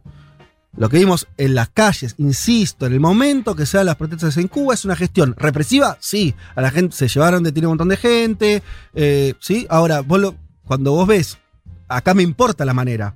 Te pongo un caso, ¿se, se acuerdan lo que eh, se hablaba mucho de cuando se reprimían, eh, entre comillas, las protestas en, en- en Argentina cuando, cuando fueron la legislación del campo, que entonces, eh, viste, las Fuerzas Armadas estaban muy, se- muy, muy cuidadosas de tratar los cuerpos de esas personas, muy distinto a cuando se manifiestan otros. Digo, la graduación a mí me importa, me parece que es relevante. Yo Hay vi un poco eso. lo que decía Lula. Lula en su tweet, en su hilo, dice: Yo no vi eh, a ningún policía cubano poniéndole la pierna en la cabeza a alguien. Obviamente estaba hablando de George Floyd, ¿no? Es, es algo obvio de que estaba hablando. Sí. Y tampoco vimos imágenes. En, en Colombia, por ejemplo, hemos visto la imagen de un joven que dijo: grabado hace dos meses, ¿nos están matando en Colombia?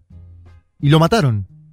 Ahora, yo Eh, pienso. ¿Eso lo vimos todos o no? Eh, digo como para también marcar en qué continente, América Latina y el Caribe, se están dando las movilizaciones que se dieron en los últimos años y que además pasó, a ver, los casos de la brutalidad policial en los Estados Unidos de América, es decir, estamos indudablemente eh, en un contexto donde está, yo creo que hace bien comparar en un punto, que es que, porque si no estamos hablando de Cuba, nosotros estamos haciendo dos bloques.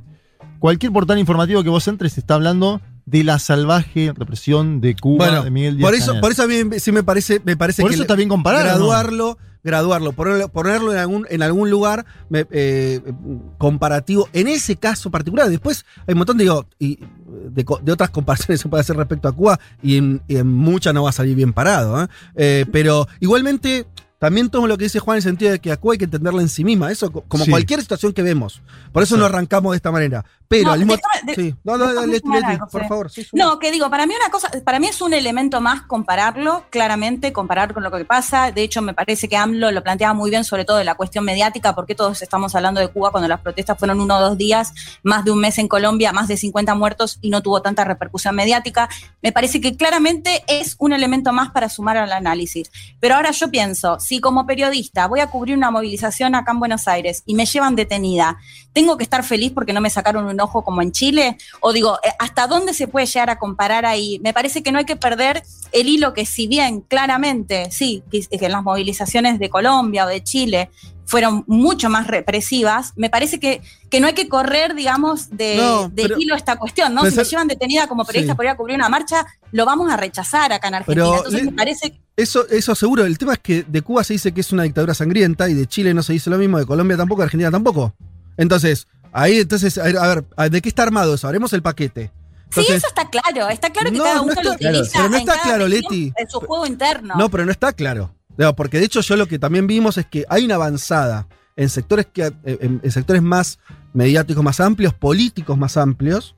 La denominación de dictadura tiene toda una connotación ahí, ¿no? Que- Se había dejado de usar. ¿Te acuerdas? Bueno, por eso. Cuando Barack Hussein Obama dijo, vamos a hacer nuevos vínculos con Cuba, un portal, que es el más leído en la Argentina, que ahora dice dictadura sangrienta de Díaz Canel, había dejado de usar la palabra dictadura. Bueno, por eso las palabras tienen su peso. Igualmente no, no, no quiero que charlemos algunas cosas más. Yo tenía un, un audio, si les parece, como disparador para pensar otras, eh, eh, en general, digo, de, de- de este tema y otros. Eh, a ver dónde lo... Ah, mira vos, yo tenía el detalle por acá. Acá. Eh, un audio que compartí en el WhatsApp, que me parecía interesante, eh, que es de Federico Merque, que en, el canal, sí, TN, eh, decía esto. Hago una distinción muy fina, quizás, pero es la siguiente. Yo tengo dudas hasta qué punto tenemos derecho de exigir democracia en Cuba. Porque Cuba hizo una revolución, su legitimidad está dada por el triunfo de la revolución.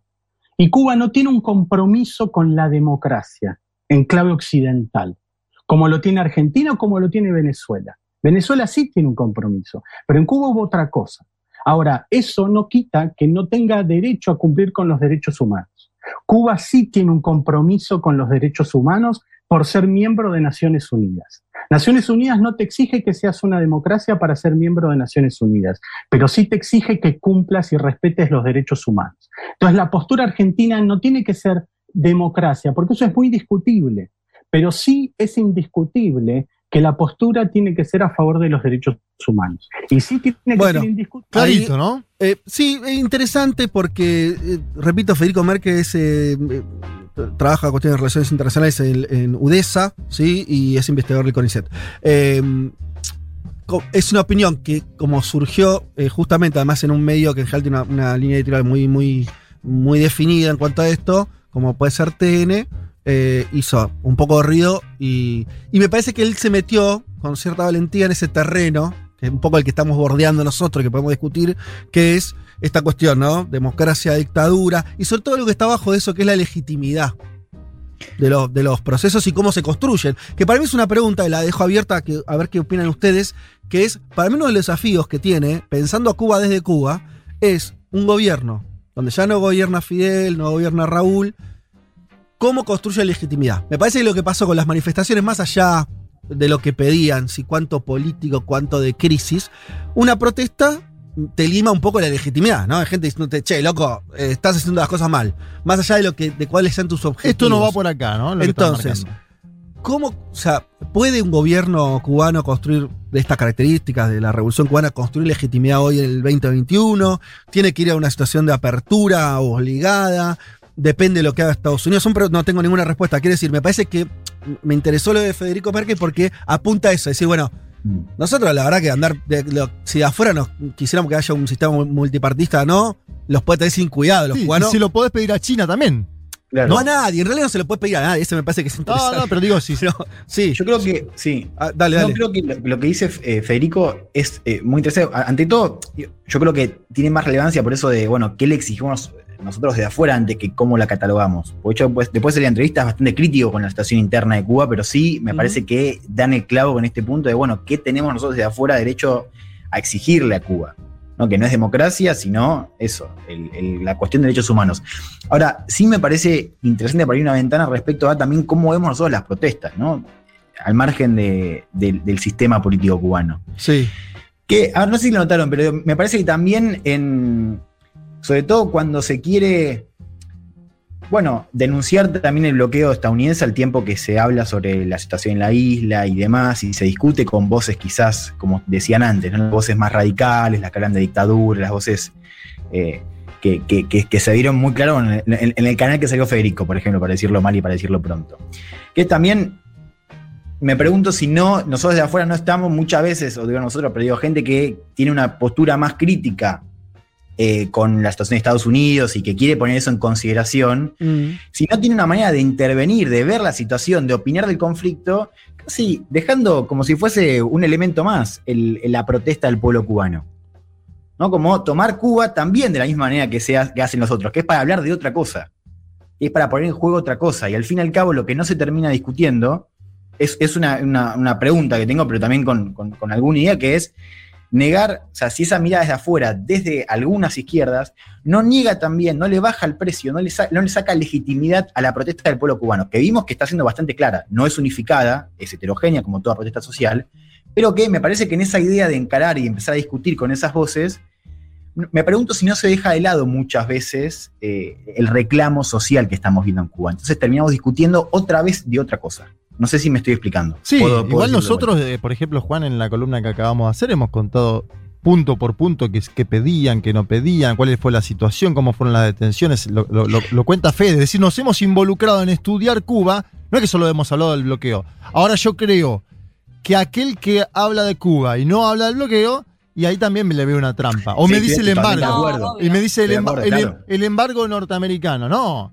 Embargo, las pelotas, porque Bueno, si una empresa eh, es que- holandesa Sí. quiere negociar con Cuba, no puede. Es que la discusión política ahí, a ver, te- intentemos ir cavar un poco más profundo. Estamos de acuerdo que el embargo, eh, el bloqueo es algo Bloqueo, estructural. bueno, no importa. digo, eh, el, el- el bloqueo es estructural, que, que la cuestión del COVID, que le hizo pomada el turismo, que es la fuente de ingreso de divisas, es estructural. Digo, es algo, es algo que.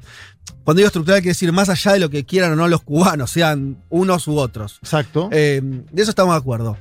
Lo que podríamos, lo que podríamos discutir es si creemos que frente a eso, con todas las limitaciones que hay, eh, el actual gobierno de Cuba eh, está haciendo, está, está profundizando esos problemas o los intenta morigerar. Por ahí nos falta información. Pero te quiero decir, me parece que ahí también, por lo menos en términos de pregunta, es un poco lo que, lo que tendrán que resolver también los cubanos, ¿no? Quiero decir. Claro.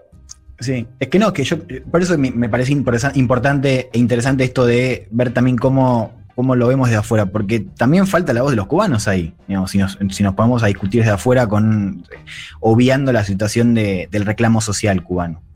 Es ¿no? que Y- yo- y- sí. Sí, perdón. Pero ustedes no ven, No, por ejemplo, eso, que, era, era. que las medidas que se tomaron, yo, a ver, la medida que escuché de, de Miguel Díaz Canel, de la eh, no, no cobrarle impuesto a medicamentos y a mm, Sí, yo te digo mi impresión de eso es. sí, eh, un lo, que, lo que yo veo es, es tan Sí. estructural, tanto el bloqueo como el turismo, que es la principal industria de Cuba, hoy cerrada. Eh, y, y- y la, y la segunda caída, porque Cuba tuvo la caída de sus aliados socialistas en los 90, no y ahora- 21. y la caída de Venezuela, su segundo aliado en el siglo XXI, ¿no? Entonces, sí, al menos en el, po- en el modelo económico, la no capacidad de Venezuela, porque Venezuela sigue ahí también maduro, digamos. Este es el otro dato, ¿no? no, no importa, está bien, pero, pero está bien, es una, Sí, sí, una- vos decís un la, país- la- la caída económica de Venezuela. Bueno, entonces, eh, eso me parecen datos tan pesados para un país de las dimensiones de Cuba, y que no tiene, Cuba no tiene 50 estrategias, ¿me entendés? O sea, 50 opciones. eh, que veo que mi impresión, mi lectura, es que el gobierno cubano puede, como lo viene haciendo en general, eh, sostener lo que pueda de su, de su que, que me parece que es la fuente de su legitimidad política, la que todavía tiene, en cuanto a sus, eh, eh, los básicos, ¿no? Educación, salud, Educación, etcétera. salud.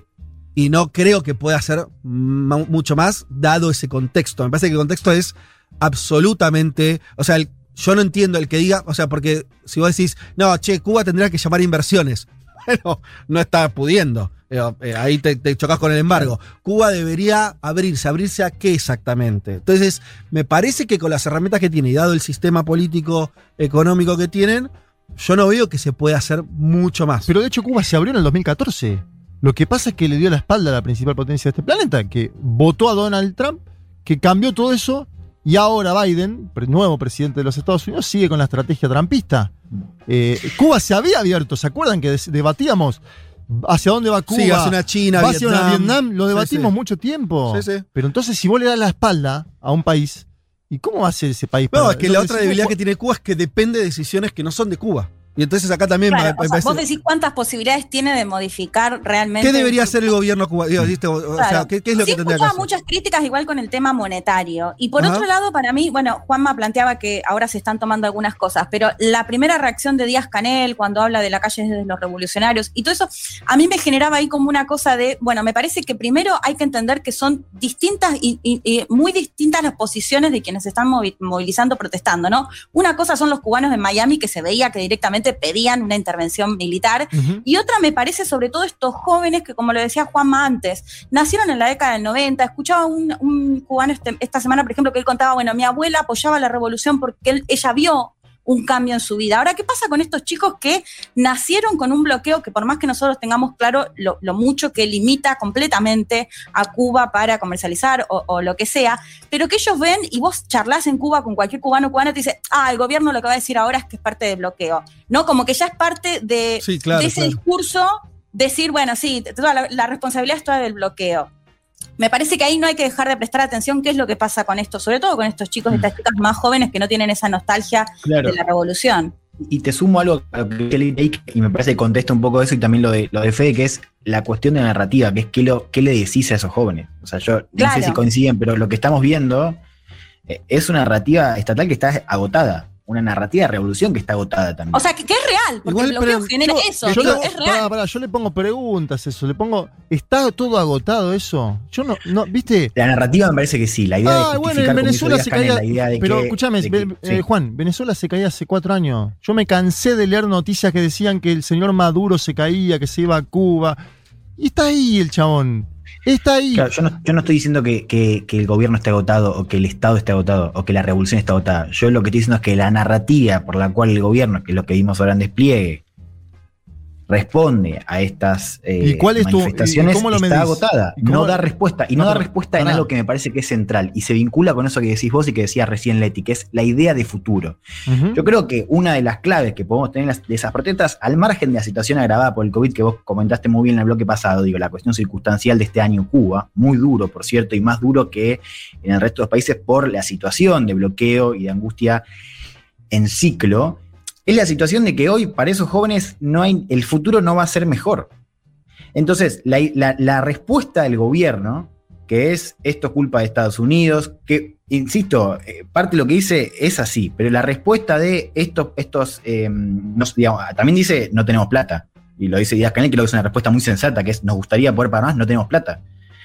Pero la respuesta en clave narrativa estatal, revolucionaria de esto es culpa de Estados Unidos, lo que yo creo que no da respuesta a lo que estamos viendo, que es esta idea de que hoy no hay futuro. A eso me refiero con que la narrativa está agotada, no que el gobierno, que el Partido Comunista está agotado, pero lo que digo es, para pensar un poco lo que decía Fede, es una idea, bueno, al margen de la limitación en política económica que tiene Cuba, que es tangible, es también volver a ponerse al frente de una agenda de reformas, intentar al menos con otra narrativa, no con la misma. A eso me refiero sí, con la yo, otra. yo te entiendo. todo, pero- sí. Pasa que, ¿sabes qué? Yo lo veo al revés.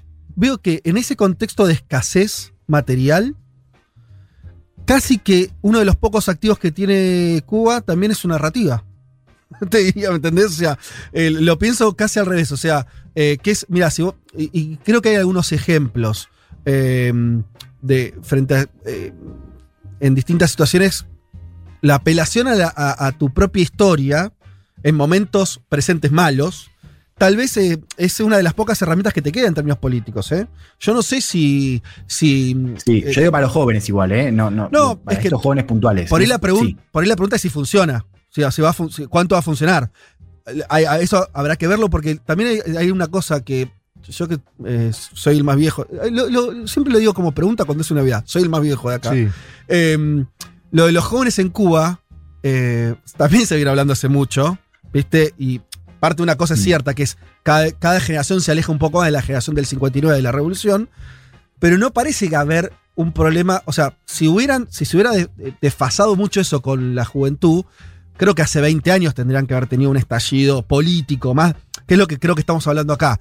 Ok, hay un montón de cosas que faltan. La heladera no está llena, eh, los problemas este, de, de ingresos que tienen los cubanos, etcétera, los cortes de luz. Eh, y también creo que estamos, también me parece que estamos en otra cosa que quería dedicarle un toque, porque hace dos años que en Cuba hay internet de datos. Hace muy poco tiempo. Eh, y algunos señalan, me parece con buen criterio, que parte de estas demandas, si querés, de, los, de las más políticas, o de que tenga que ver con libertades individuales, de asociación, de prensa, me parece que un poco también, me pare- eh, digo, me parece, pues no tengo tampoco estudios, datos, pero eh, tal vez tenga que ver con la, apertura que hubo o el acceso a Internet eh, por parte de los cubanos y sobre todo los más jóvenes. Como que ahí puede ser, el otro desafío que yo veo es, yo creo que la narrativa, a diferencia de lo que piensa Elman, es, juega a favor, es una herramienta que tiene el gobierno para cohesionar, para unir a los cubanos, para hacerles recordar un pasado mejor, bien, etcétera. Para los jóvenes tal vez eso no alcance, pero además creo que tenés otro, tienen otro problema, que es cómo van a gestionar Internet. Y esto es ver- posta que es un, un tema, porque vos tenés China, una Internet regulada, y China que creó como su mundo ¿no? virtual propio. Se descalzó de Occidente. Pero Cuba no puede hacer eso porque está acá.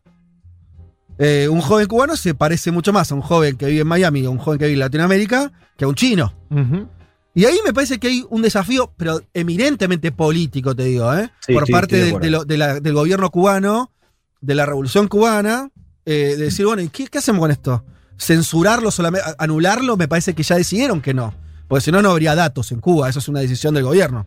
O sea, eso hay, una, hay un videito Claro, bueno de, sí. De- la BBC que donde marca esto de los youtubers que ahora salieron, que es un fenómeno que ya tiene un año y medio, dos años, eh, que dice, bueno, con limitaciones la internet todavía es lenta, pero ahora todos tenemos internet. O, o casi Claro. todos podemos tener. Bueno, eso cambia la regla. Entonces ahí el gobierno, yo te digo, Elman, mi apuesta, todavía más la narrativa va a jugar un papel central acá. Ok, si querés cambiemos el, el- o sea, la- ok, nos preguntamos si va a funcionar para este grupo, digo, para bajarle si querés un poco el, el tono. Estoy de acuerdo con eso que decís vos de, de internet, ¿no? Y con todo lo que se abre, y también esa pregunta sobre cómo lo va a gestionar Cuba. Claro Pero que es relevante. Después lo del futuro, hay algo ahí que también. eh, porque nos preguntamos qué futuro tiene un joven cubano. Y América Latina está plagada de. Todos nos preguntamos qué futuro tienen las juventudes en nuestros países. Lo digo como. Sí, una- como- pasa que en Cuba me parece que miran más lejos los cubanos porque ya tienen algunas cosas que acá la mayor cantidad de los jóvenes no tiene. O sea, me parece cuando, cuando Elman, yo interpreto, cuando Elman dice el problema del futuro es, vos tenés un pibe que es, eh, estudió biología molecular Claro, en Cuba y, es- y sus padres y viene de una familia eh, humilde eh, y ese chabón tiene, y bueno, ¿qué hace con esas aspiraciones? Es- y también es- con un contexto más represivo y opresivo, digo, al margen de, de- del por qué. Me parece que eso también lo podemos entender, digo, comparado con otros lugares de América Latina. Que eso también juega.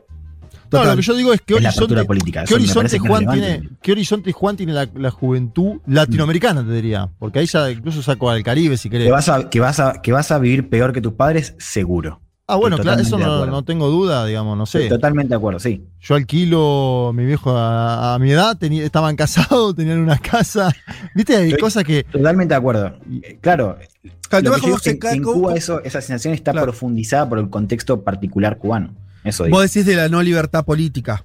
No, entre otras, digo, entre otras. O sea, es, es- ahí sí me parece que juega la particularidad de que es un contexto donde vos nacés, o sea, y además también hay una diferencia, que es, es verdad que esa promesa de, de que vas a vivir, que- vivir mejor que tus padres está rota para toda América Latina y diría para buena parte de Occidente El también. mundo, diría. más afuera. Sí. Eso estoy de acuerdo. Sí, digo, me parece, me pregunto si la, la y no lo sé, porque digo, no, no, y ahí sí me parece que, que, que no sé si lo voy a saber, digamos. Pero al menos lo que nos cuentan los jóvenes cubanos, que es que toda su vida vivieron con una situación de angustia y de descontento que ahí sí me parece que es distinto al, al del resto de los jóvenes de América Latina, ¿no? Que es su, su trayectoria vital. Al margen de las ¿Vos en qué crisis que hemos visto acá. Sí, Eso lo- igual Juan, creo que Nosotros- nosotros también tenemos una, eh, cuan- cuando, hablamos de los jóvenes latinoamericanos, estamos pensando en, en gente como nosotros y no los que están abajo de la línea de pobreza, que es otro cantar, ¿no? Bueno, claro, también. También, claro. No, pero Sí, digo, sí, estamos hablando de la mitad de la población. contexto por- cubano. Sí, sí, sí.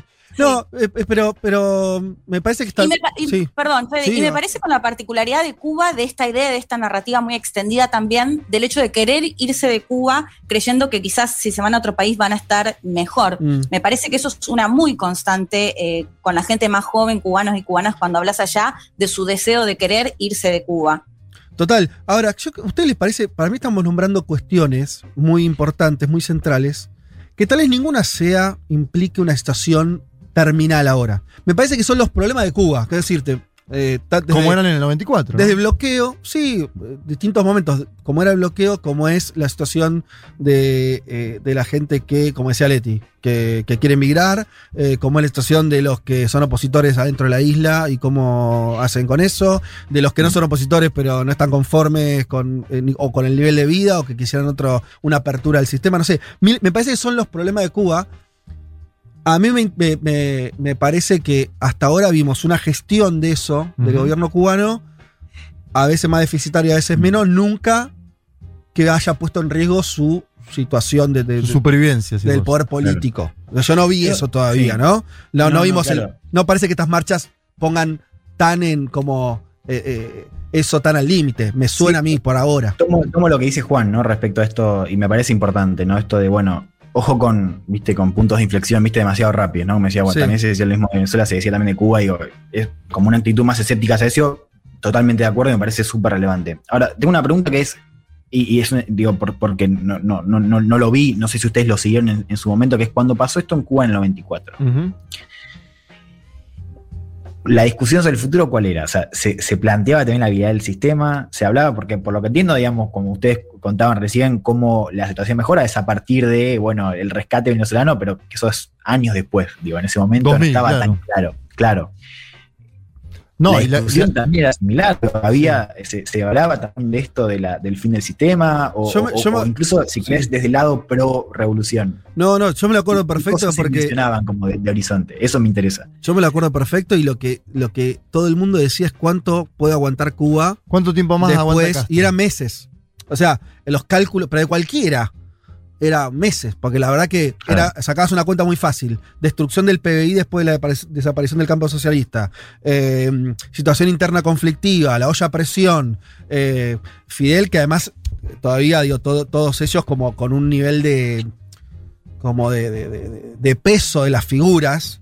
De que no nos corremos ni un centímetro, ¿no? Digo, es- esa Claro. como. o sea, la verdad que eh, yo lo que vi, es, es- eso es lo que en todos este- estos años, un tránsito a una, a una gestión más gris, si querés, de la propia revolución, eh, pero que yo no veo que, que sea, que, que esté eh, en los últimos días, salvo que esto sea el iceberg de algo muchísimo más grande, ¿no? De descomposición. Los otros ejemplos que tuvimos, y también está, perdón, el caso, me parece que los cubanos también vieron mucho a China cuando pasó lo de Rusia cuando pasó la Unión Soviética.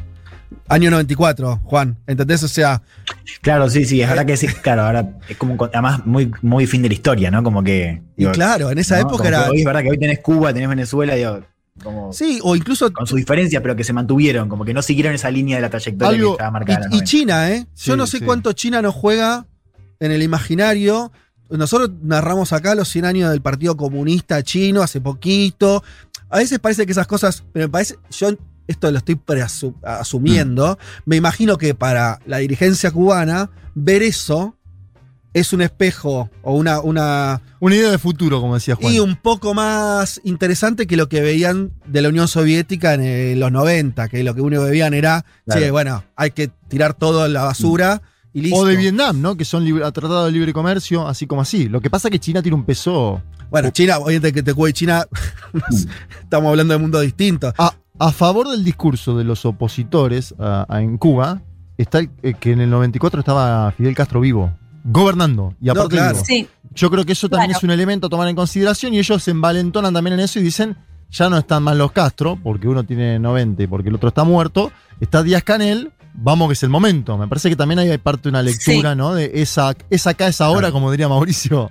Para, para mí ese es un dato, ¿no? Porque ya se empezó a hablar mucho, Díaz Canel, bueno, no es parte de la revolución, no tiene el carisma de Fidel, entre otras cuestiones. Y por otro lado, con respecto a lo de China, y volviendo a lo que decía Federico Merck, esta idea de nuestra mirada de lo que es la democracia occidental, me parece que pasa mucho con los países asiáticos, y sobre todo lo vimos en el manejo de la pandemia, un control por parte del Estado muy fuerte, y que no tiene quizás ese cuestionamiento que sí lo hacemos desde acá, ¿no? Entonces me cuesta más pensar en Cuba, en, esta, en esta mirada que tenemos como occidentales de lo que se supone que tendría que ser un gobierno o cómo tendría que ser la democracia. Bueno, ahí abrís algo que para mí yo también lo pensé con esto de Cuba. A ver qué piensan ustedes. Si no estamos yendo a un mundo donde y sobre todo porque el contraejemplo de Estados Unidos es China, que es una sociedad que no tiene nada que ver con Occidente, una historia distinta, una forma de organización política distinta. Nosotros estamos, tenemos muy seteado en la cabeza como el, el camino, el, formato occidental.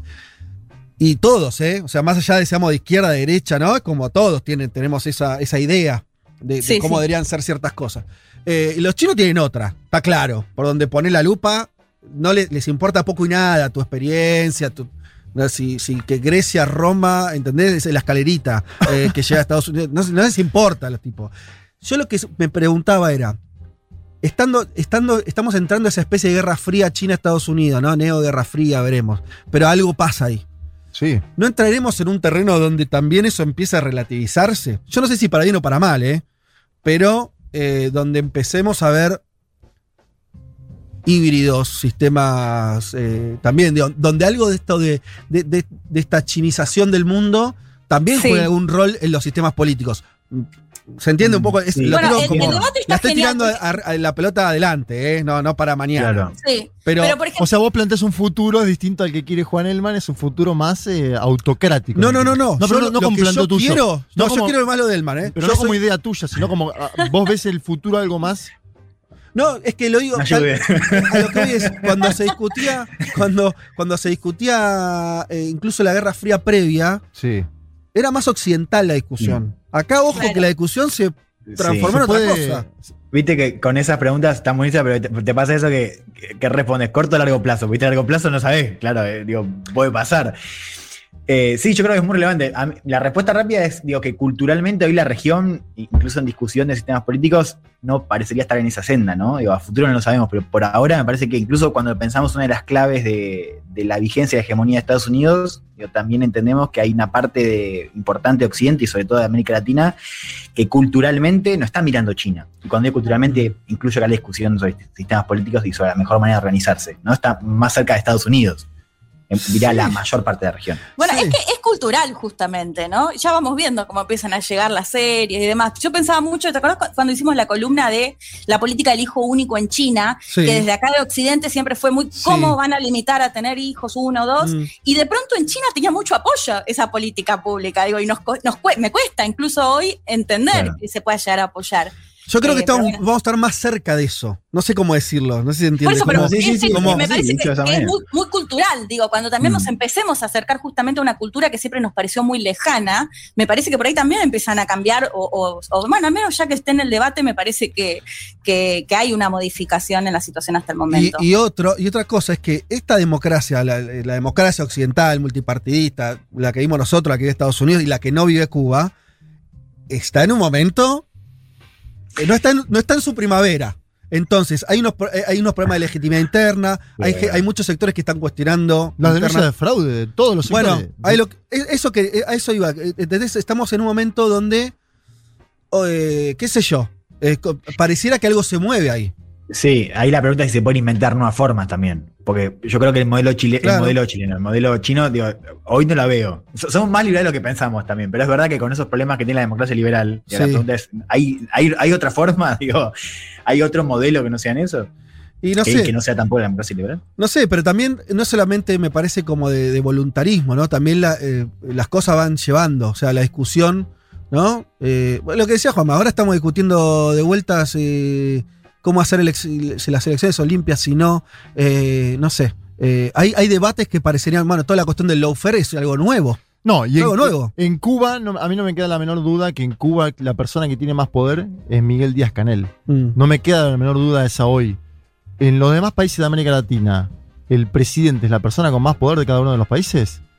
Porque ahí hay otras estructuras, el poder económico, el poder mediático, y bueno, entramos en otra discusión galáctica, ¿no? De horas y horas, esto para hacer un asado y hablarlo. ¿Cómo faltan los asados para discutir estas cosas? Discutir de Cuba tres horas, terminar a los sillazos, ¿eh? No hay que hacerlo al aire, chica, hay que tomar una, comer un asado. Una Sí. parte al aire y después seguir, ¿no? Totalmente. No, totalmente. Pero bueno, no sé si alguno quería agregar algo. Yo tenía. Están llegando mensajes, ahora vamos, quiero Sí, mensajes hay bueno, porque mensajes ahí a carretes. ¿Carretes sí? No. Carradas. A mí me carradas. llegaron muchos, muchos mensajes acá. Che, ah, no, bueno, y una, eh, bueno, no le iba a pasar, pero no, eh, lo, lo cuento nomás. Eh, teníamos el audio de, de, eh, Alexandro Ocasio Cortés, por esto de ver también la política de Estados Unidos respecto a Cuba. Vos hablaste del, del el, el- El alcalde de el Miami. alcalde de Miami. Si querés, en la otra punta, en el otro extremo del arco ideológico, tenés a la izquierda demócrata que, con más intensidad que otras veces, me parece, o con otro protagonismo más que otras veces, menos Sí. marginal que otras veces, puso la cuestión del bloqueo, del, em- ellos sí le dicen embargo, Embargo. en el centro del asunto, y así lo decía Alexandro Ocasio Cortés. And like y al igual que otras políticas estadounidenses, en particular las políticas dirigidas a los países latinoamericanos y a los latinos, la crueldad es el problema. And Y rechazó rotundamente la defensa del embargo por parte de la administración Biden. defense of the embargo. And I want to Y también quiero dejar algo muy claro. El embargo se ha intensificado en los últimos años. Mira, no la había escuchado, Alexandria, la verdad. Bueno, chapó. Sobre, sobre todo por lo, lo último, ¿no? Que, es- que reconoce esto de que se profundizó mucho Sí. el bloqueo. eh, y me parece que no tiene mucha expectativa de que Biden afloje, ¿no? Yo entendí eso de ella, diciendo, "Ay, no, Biden va a seguir, sigue por acá. A mí no me gusta, pero bueno.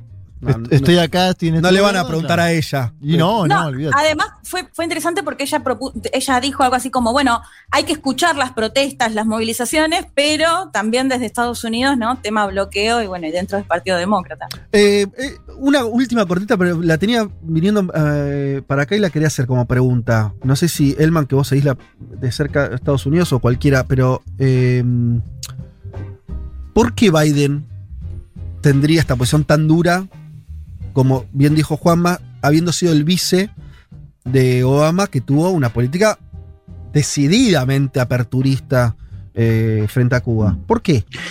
A ver, diría ante todo que lo que vimos de Obama lo vimos al final del mandato, ¿no? Cuando ya teníamos un Obama que no iba a ser candidato, digo, Sin un costo. momento donde generalmente es, claro, cuando los presidentes más innovan, si querés, y en política exterior, desde ya. Sí creo que un, poco lo decían ustedes dos, ¿no? La, la- el- la relevancia que tuvo Florida, ¿no? Como, como mapa electoral, pero también como, o sea, como centro de poder en el último tiempo de Estados Unidos, me parece que también explica por qué los demócratas están muy reticentes a, bueno, cambiar ese balance, ¿no? O a, o a perder Florida de acá a los próximos años, ¿no? Creo que eso también es, es lo más importante. O sea, política interna pura hasta ahora me sí. dijiste. Política interna. ¿Qué? Hasta ahora lo- las razones que me das son política interna pura. Sí, sí, yo, yo lo veo sobre todo de política interna, ¿no? Y es, y es relevante, digo, eso un poco. que incluso el, el libro de Bolton también nos sirve para entender eso, cómo Venezuela y Cuba Mm, no es que eran un tema más para Estados Unidos, era un tema súper relevante. sí. Y después es. Y también esto es importante para entender el. el- o sea, Biden puede hacer cosas como, como presidente, digo, puede eh, solucionar algunos de los decretos que, que profundizó Trump y demás, pero también es una cuestión de Congreso. O sea, porque lo, lo- lo profundo del bloqueo, o del embargo, como dicen allá Sí. en Estados Unidos, es que no es una ley. Sí, sí, sí. Es un conjunto, es un, es un tejido. Y eso vos para deshacerlo tenés que tener eh, la, tenés que tener el Congreso detrás. Y Biden no solamente no tiene el aval de los republicanos, sino que no tiene además el aval de varios demócratas que, a la luz de esa política interna que, que comentamos recién, no tienen ningún interés Interés. en desmontar. Entonces los Pero, números, o sea, sí. matemáticamente es imposible que haya un cambio sobre el bloqueo, diría, podríamos decir, ¿no? No, al- yo al no, no lo veo en corto plazo. Ahora, sí es verdad que, que hay voces que, que dicen, ¿no? Lo que, lo que a todas luces es evidente, que es que eso no sirvió. Es, es, es además de, de- Ah, de sí, repudiable en términos humanitarios, para quienes están buscando un cambio, si querés, en Cuba, también le es ineficiente. Lo dijo el propio Obama, Ahora, textual. ahora Claro. sí, Biden podría tomar medidas desde la presidencia, como también hizo Obama, que no cambió, no, Claro. no, no- no terminó con el bloqueo a nivel eh, del Congreso, no se metió con eso, Mm. pero tuvo, o sea, puede, un presidente en Estados Unidos tiene mucho poder, puede tomar algunas medidas de política exterior para Sí, puede, puede, pero, pero por ahora lo que vimos de, de señales es que no lo va a hacer y creo que tiene que ver con ese balance interno, ¿no? Tanto de- no solamente de los republicanos, sino del, del Partido Demócrata y Florida como centro de gravedad. ¿Y no, y no ves ahí alguna cuestión que tenga que ver con alguna luz amarilla que se pueda prender para la región? O sea, porque hasta ahora vimos un Biden muy progre para adentro, para Mm. decirlo rápidamente, lo, lo estuvimos contando acá con entusiasmo, genuino, ¿no? Esta cosa de este, volver a, a- a la tradición de Roosevelt, a un, un estado... Neo-keynesianismo, Ne- defensa de los sindicatos, crítica a Wall Street. Páguenle más. Eso. Bien. Eh, todo, deditos para arriba. Cuando ves a Biden hacia afuera, que en Estados Unidos son dos cosas distintas. No, Mm. no, no. tú- Lo hemos visto mil veces eso. Sí. Eh, Y la política exterior tiene más ¿Qué- continuidades. Bueno. Siempre. Ahora, ¿qué va a pasar? Tiene continuidades, Mm. pero cada presidente tiene un color. ¿O no? Digo, cada presidente Claro, le imprime sí, un sello. Diría ¿Cuál es el que sello de? Cuba, dentro de las opciones de política exterior, es la menos exterior de todas, si querés. Claro, o dicho de claro. otra manera, la más interna. Bien. Eh, o sea que no le preocupan las y los cubanos al presidente de los Estados Unidos, sino que está buscando votos en Florida. Mirá vos. Para, para, para, te diría un Bueno, Igual yo creo que ahí también lo leía, no me acuerdo si en Axios o en, en qué medio esta semana, que también la otra cuestión igual a ver, más allá de lo electoral, era la cuestión migratoria. Porque también lo que planteaban es, Claro. bueno, si sigue eh, presionando a Cuba, bloqueando a Cuba, también esto va a significar que más cubanos y más cubanas posiblemente se vayan para Estados Unidos, ya con una situación eh, migratoria muy complicada de Biden, que claramente no pudo dar ningún tipo de solución desde que llegó al gobierno. Bueno, hasta acá no sé si habremos este, estado a la altura de vuestras expectativas. Intentamos charlar, conversar, tirar eh, información, eh, analizar un poco lo que está ocurriendo en eh, la isla. Eh, ¿Tanda y volvemos? Informe especial. Llega la valija diplomática de Leti Martínez.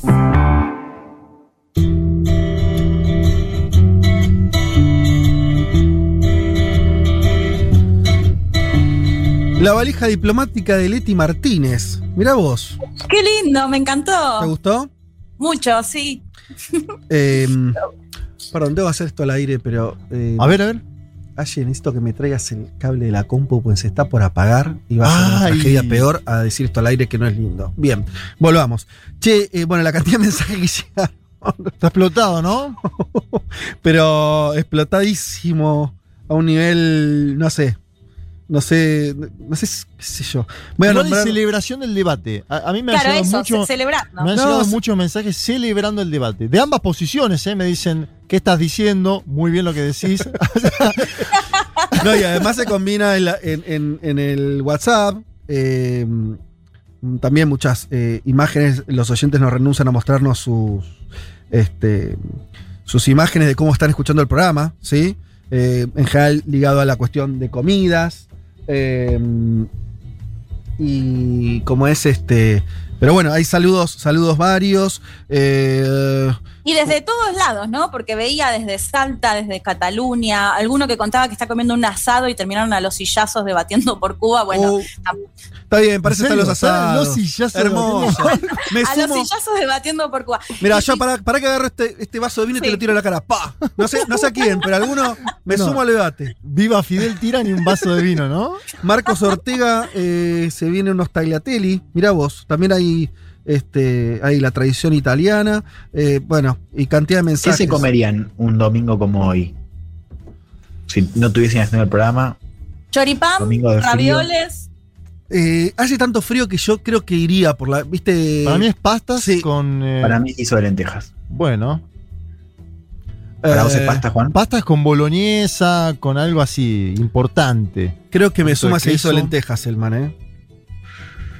Sugestivo. Es, sí. es, eh, lo tiene todo. Tiene la, el, el calor necesario, las calorías que te incorporas a tu cuerpo, el humito ese que te llega a la nariz. Hay gente que quiere que le invitemos al asado. Dice, No, pero- viene, ese, viene, ese, viene ese debate de Cuba, invítenos al asado, ¿no? Porque dijimos que íbamos a hablar en algún asado de esto. Sí, no- nos tienen que invitar ellos o ellas al asado, mejor. Eh, María Virginia Ávila nos dice, eh, tiro una que, que diga algo para como representación de todos los que tiraron sus ideas. Dice, la narrativa en Cuba es identidad nacional, que es muy diferente a la narrativa de un gobierno democrático. Hay algo ahí, eh, más allá de la cuestión democrática, que es más, más, más discutible. va, por- Parecido a China entonces, con lo de Confucio. Me parece que está queriendo decir eso y estoy muy de acuerdo. Donde hay, por eso incluso la legitimidad de este del gobierno cubano Sí. también se afre. Viste que hay mucha gente que dice en Cuba que lo, de lo del partido único Ah. en verdad es una idea de José Martí. Claro, bueno, esa es una idea. Sí, sí, bueno, como de intenta- buscar esa. intentan trasladar Exacto. al José Martí como una especie de, de Confucio cubano. Bueno, el que haya viajado a Cuba sabe que la cuestión de la historia cubana todo el tiempo está, como todo el tiempo, reforzándose. Sí. Que no es tan banal como puede ser, es la cara de Phil en todos lados. Es mucho más que eso. Vos No. hablas de Martí, eh, toda una cuestión nacional, de la cuestión de la soberanía frente a Estados Unidos. Todo eso es muy, muy, muy. Está muy adentro. Es, es, es, eh, realmente algo. Es muy previo al relevante. 59 eso. Es verdad, es verdad. Bueno, che, la cantidad de mensajes es impresionante. Eh, pasemos algún audio después, ahí, eh, David, si tenés, a- ¿qué? ¿Tenés alguno para tirar ahora? Ah, bueno, dale. Hola. Bueno, me parece súper interesante la mirada de Elman porque es de otra generación. Nosotros los que estamos más cerca de los 40 o en los 40, creo que tenemos como una mirada más romántica sobre Cuba. Y por otro lado, les quería hacer una pregunta. ¿Qué papel juega China en todo esto? O Ah, si puede jugar algún tipo de papel, porque ya vimos que China tiende a apoyar eh, los países que Estados Unidos eh, repudia, como la situación, por ejemplo, de, de- de comprarle petróleo a Venezuela. Bien, sí, bueno, eso, está, muy bien. Eh, ahí fue, mirá, una. eh, el manista. Que, Pero diciendo que es de la generación De- nuestra, como. sí, pero- que pero- ella mira al futuro. Es como que, ¿viste que el, que mira a, a Ibai Llanos a la noche en su casa? El, el que tiene 40 y dice, "Va- vamos con los youtubers. La pregunta para, para, para, por ahí, más que nada para Juan, digamos, ¿cuál es la opción que tiene el gobierno cubano? Una vez más, creo que vamos a, a lo mismo. La única opción que tiene para, eh, porque la revolución está agotada, porque el cuento está agotado, es eh, dejar de existir. Entonces, es la única opción que se le da desde la contra a lo que es la revolución cubana y el gobierno de Cuba. Dejar de existir. O sea, no hay otra posible opción. No pudieron negociar, no pudieron, eh, no pueden hacer nada, porque siempre del otro lado lo que se pide es que deje de existir. Ese es el principal problema. Bueno, hay otro con otra postura, distinta. Uno a uno al debate de, de las Hay- y los oyentes. A ver si hay una- alguno más. por ahí. Menos, menos mal que era todo, todo abierto enriquecedor. eh, claramente. Che, ¿cómo se nota la diferencia etaria? Eh, claramente me parece, y creo que eso también es un dato clave, eh, y es un poco lo que están intentando expresar los compas más chicos de la mesa. Bien, ahí va. Bueno, sí, yo eh, la me parece que es un criterio la edad. No sé si se aplica en todo, pero. Pero está bien. Bueno, se está escuchando eso en parte, así que eh, está bueno.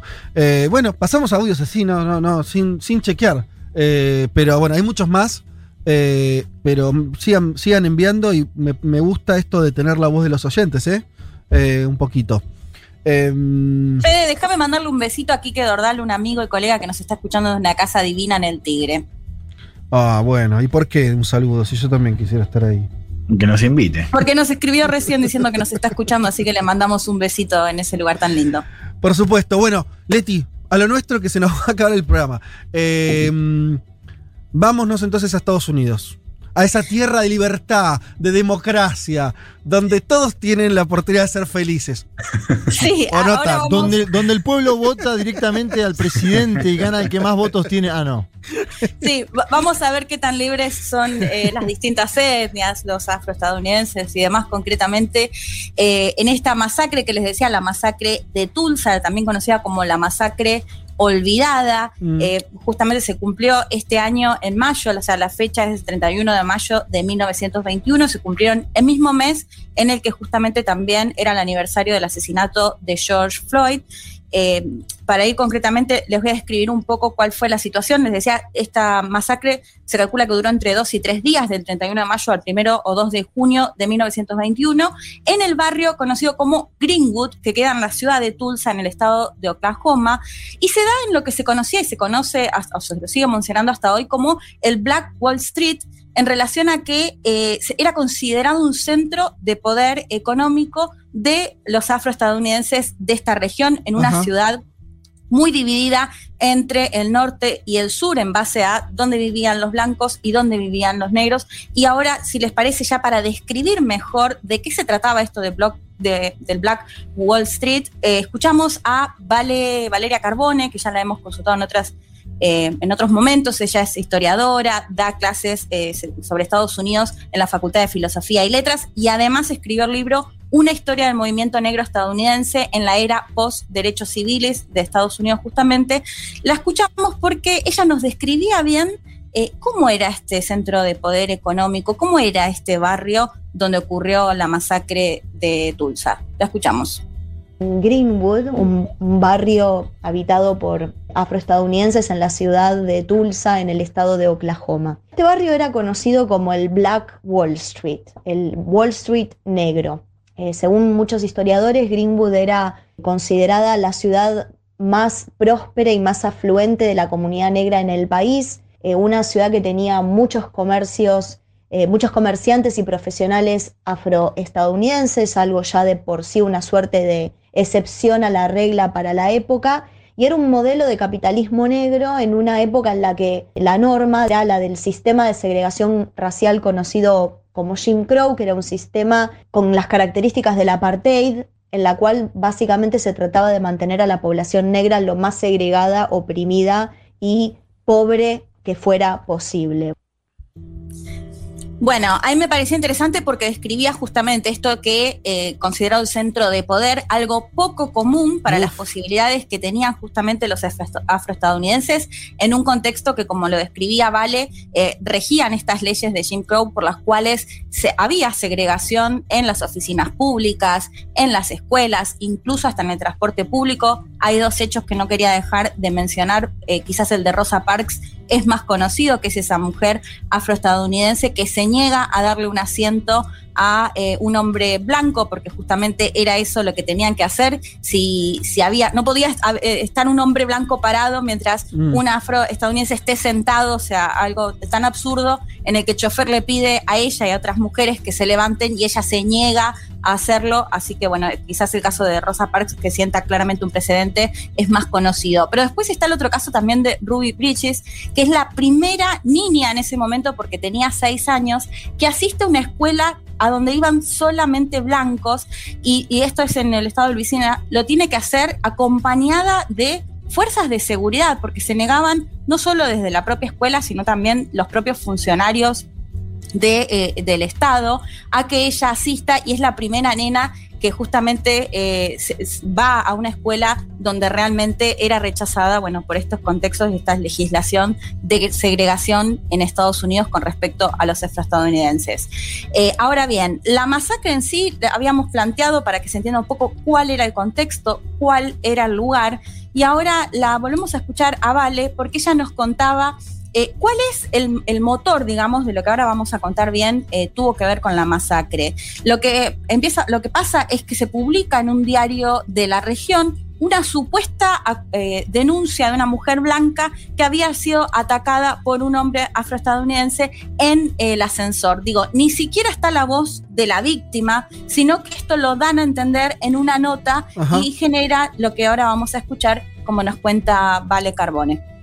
Esto hizo que un grupo de, hombres blancos eh, de la ciudad se organizaran para básicamente ir a buscar y linchar al atacante y cuando ingresaron al barrio portando armas, se encontraron con un grupo de ex veteranos negros dispuestos a defender no solamente al, al joven que había sido injustamente señalado como el supuesto atacante, sino al barrio. Y bueno, hubo un enfrentamiento y los blancos que iban armados comenzaron a disparar y esto fue lo que inició los disturbios que duraron tres días y afectaron a las 35 manzanas que componían el barrio. La destrucción fue total. Se calcula que hubo más de 300 muertos, aunque ese número es estimado porque los habitantes eh, negros que, que fueron asesinados fueron enterrados en fosas comunes sin identificación en la parte opuesta de la ciudad, donde por las leyes de segregación los negros no podían ir y nunca fueron identificados.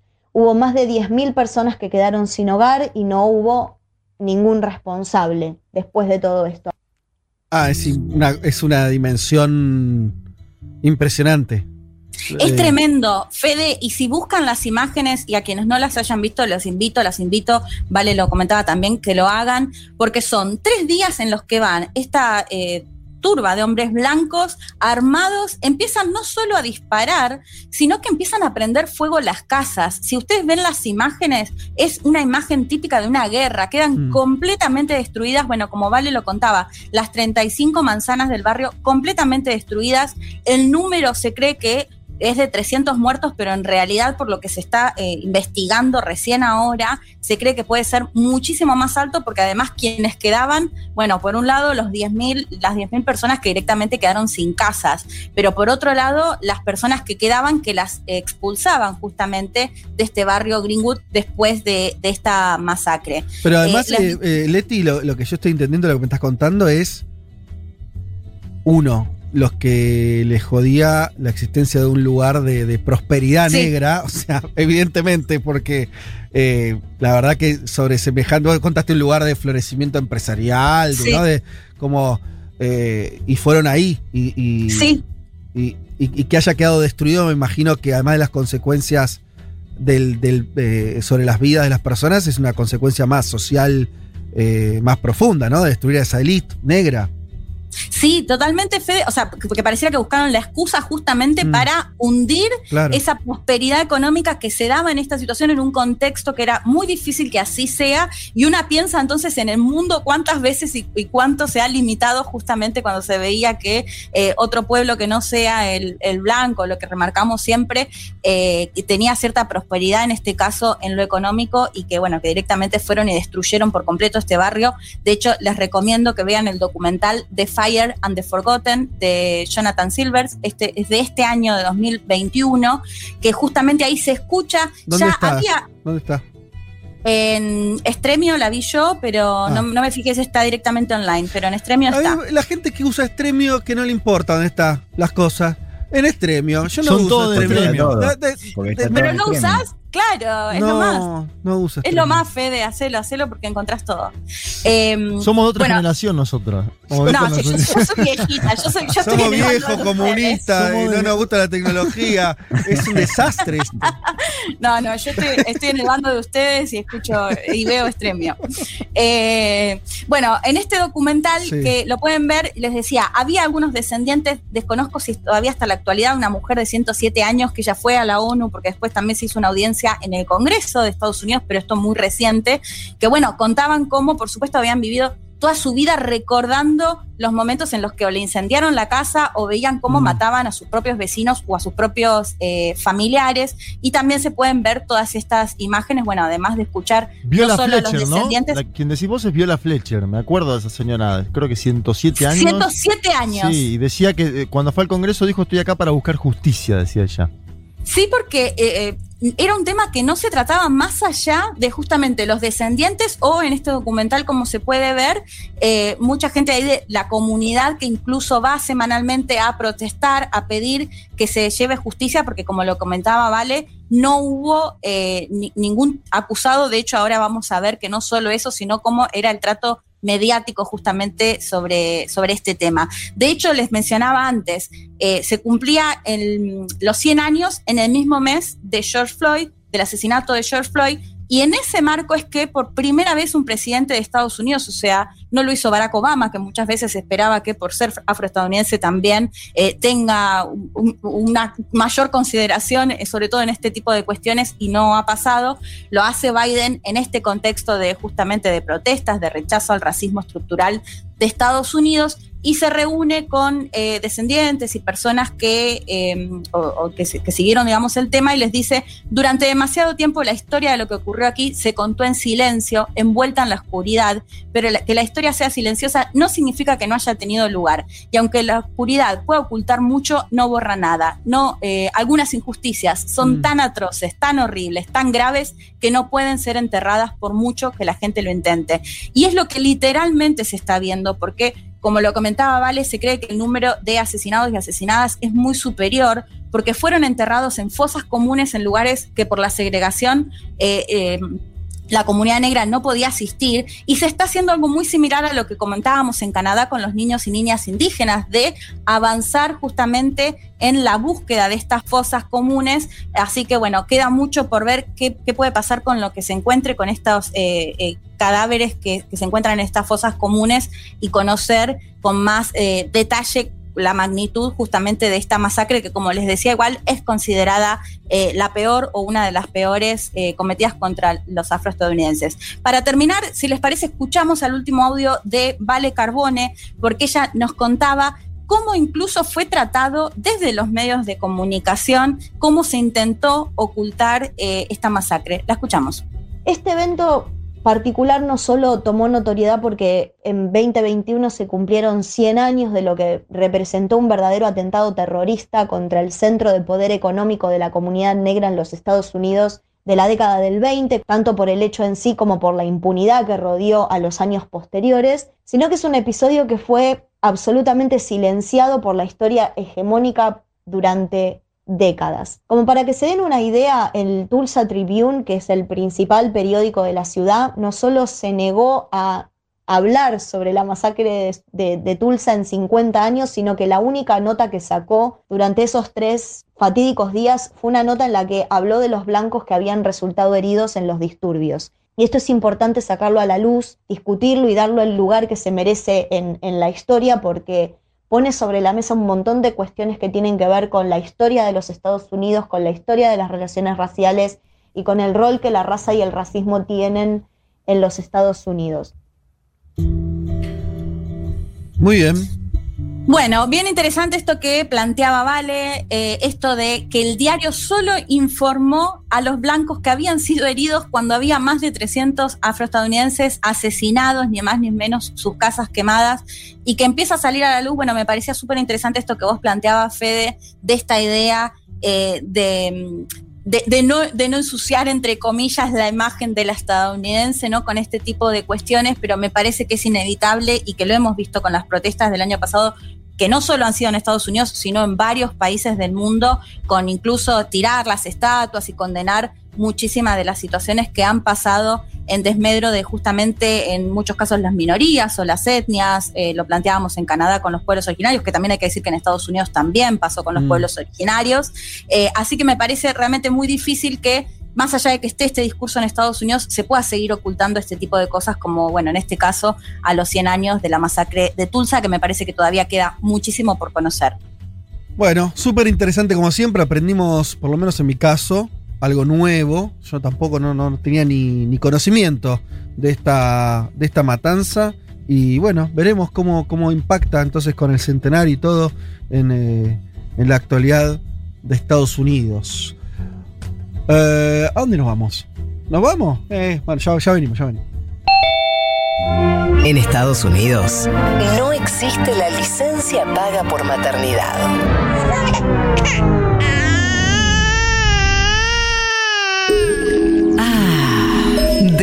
Del primer mundo. Tres horas recorriendo todos los rincones del planeta. Todos los rincones del planeta. Vázquez, Elman, Martínez, Carg. Un mundo de sensaciones.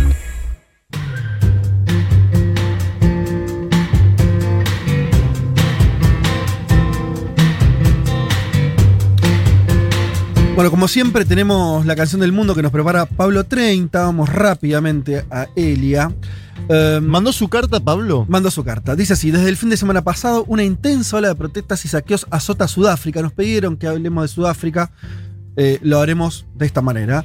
Al menos 72 personas han fallecido producto de la violencia y más de 1.700 han sido arrestadas. Las protestas comenzaron cuando encarcelaron al expresidente eh, Jacob Zuma, ¿sí? Eh, quien se entregó a la justicia el miércoles luego de ser condenado a 15 años de prisión. Bah, lo, lo, Un peso lo... pesado era Jacob Zuma, me lo, me lo, acuerdo en la cumbre de los BRICS. Sí, además heredero de, de, del mandelismo. Sí. ¿no? En fin. Eh, Creo que 15 meses. Ahora lo voy a buscar. Perdón, 15 meses. 15 meses. 15 porque, meses. porque él se negaba a presentarse a la justicia y por eso es detenido. Eh, perfecto, eh, sí, sí, tenés razón, leí mal. Fue declarado culpable de desacato del tribunal el mes pasado, bueno, lo que vos estabas contando, Leti, eh, casi 80 años, ¿sí? Suma, que niega las acusaciones de corrupción.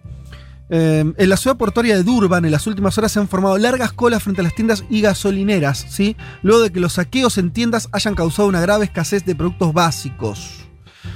Eh, bueno, como sabemos, Sudáfrica tiene una historia de, de, conflictos muy profundos, obviamente, vinculados al apartheid, después la, este, la, la, historia moderna, la nueva historia sudafricana, que también con una herencia social terrible, ¿no?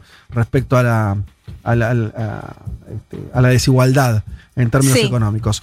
Eh, Pablo nos trae a Miriam Makeba.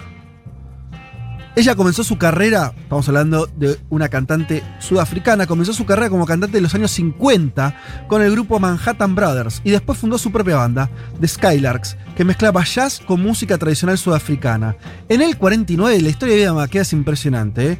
le decían mamá África a ella, se casó con un policía, James Kubai, Mm. del que se separó dos años después y con quien tuvo a su única hija en 1950, Bonji Makeba. Poco después le diagnosticaron cáncer a Uh. ella y su marido, que además se decía que la maltrataba, la golpeaba, la dejó.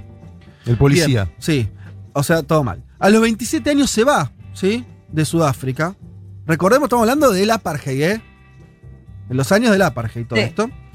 Em, se va de Sudáfrica para poder hacer su carrera musical, que obviamente no sería de lo más sencillo hacerla en Sudáfrica. Me imagino que no. En el 69, Makeba se casó con el activista negro eh, Stokely Carmichael. Bien, me gusta. De un policía a un activista negro. La Eh, banco. se fue al otro lado. La banco. Eh, nacido en Trinidad y Tobago, ¿sí? lo que después fue Trinidad, en ese momento era Trinidad, pero eh, que vivía en Estados Unidos. Ella emigra a Estados Unidos y conoce entonces a este activista de origen eh, de, de Trinidad, pero viviendo en Estados Unidos, que llegó a ser el- la pareja de ella, líder de las Panteras Negras a fines de los años 60.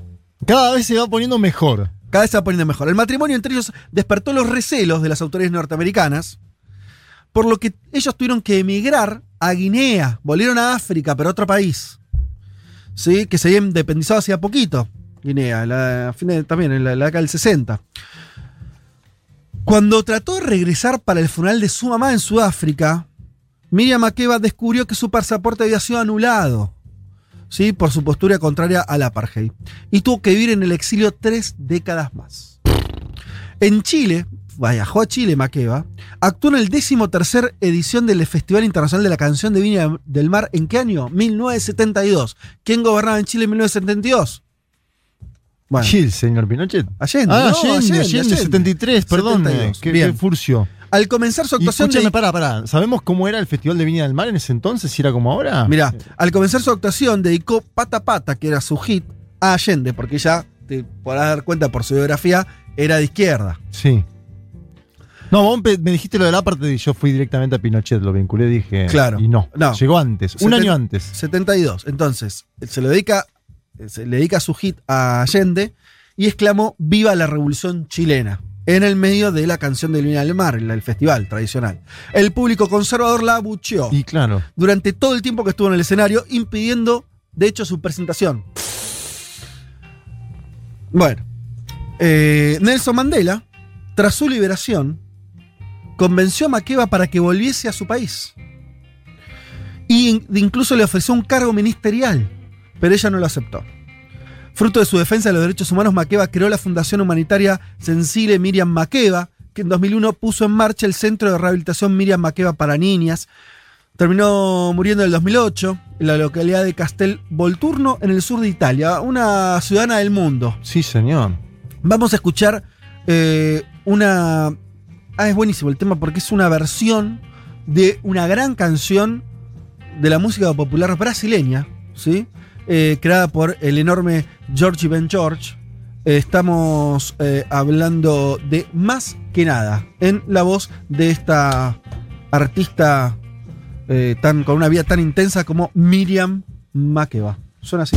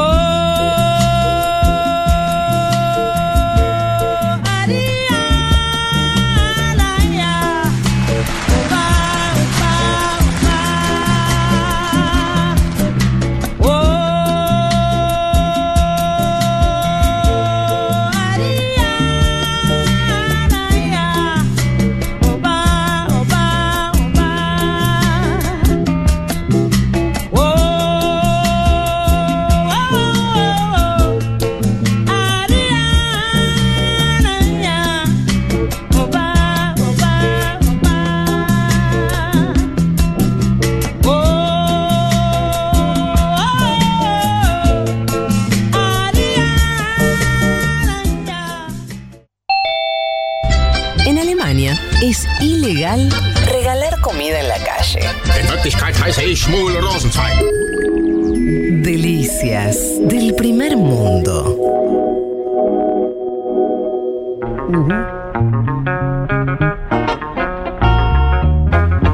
Qué voz, ¿no? La de Miriam. Tremenda, impresionante. Eh, no la conocía.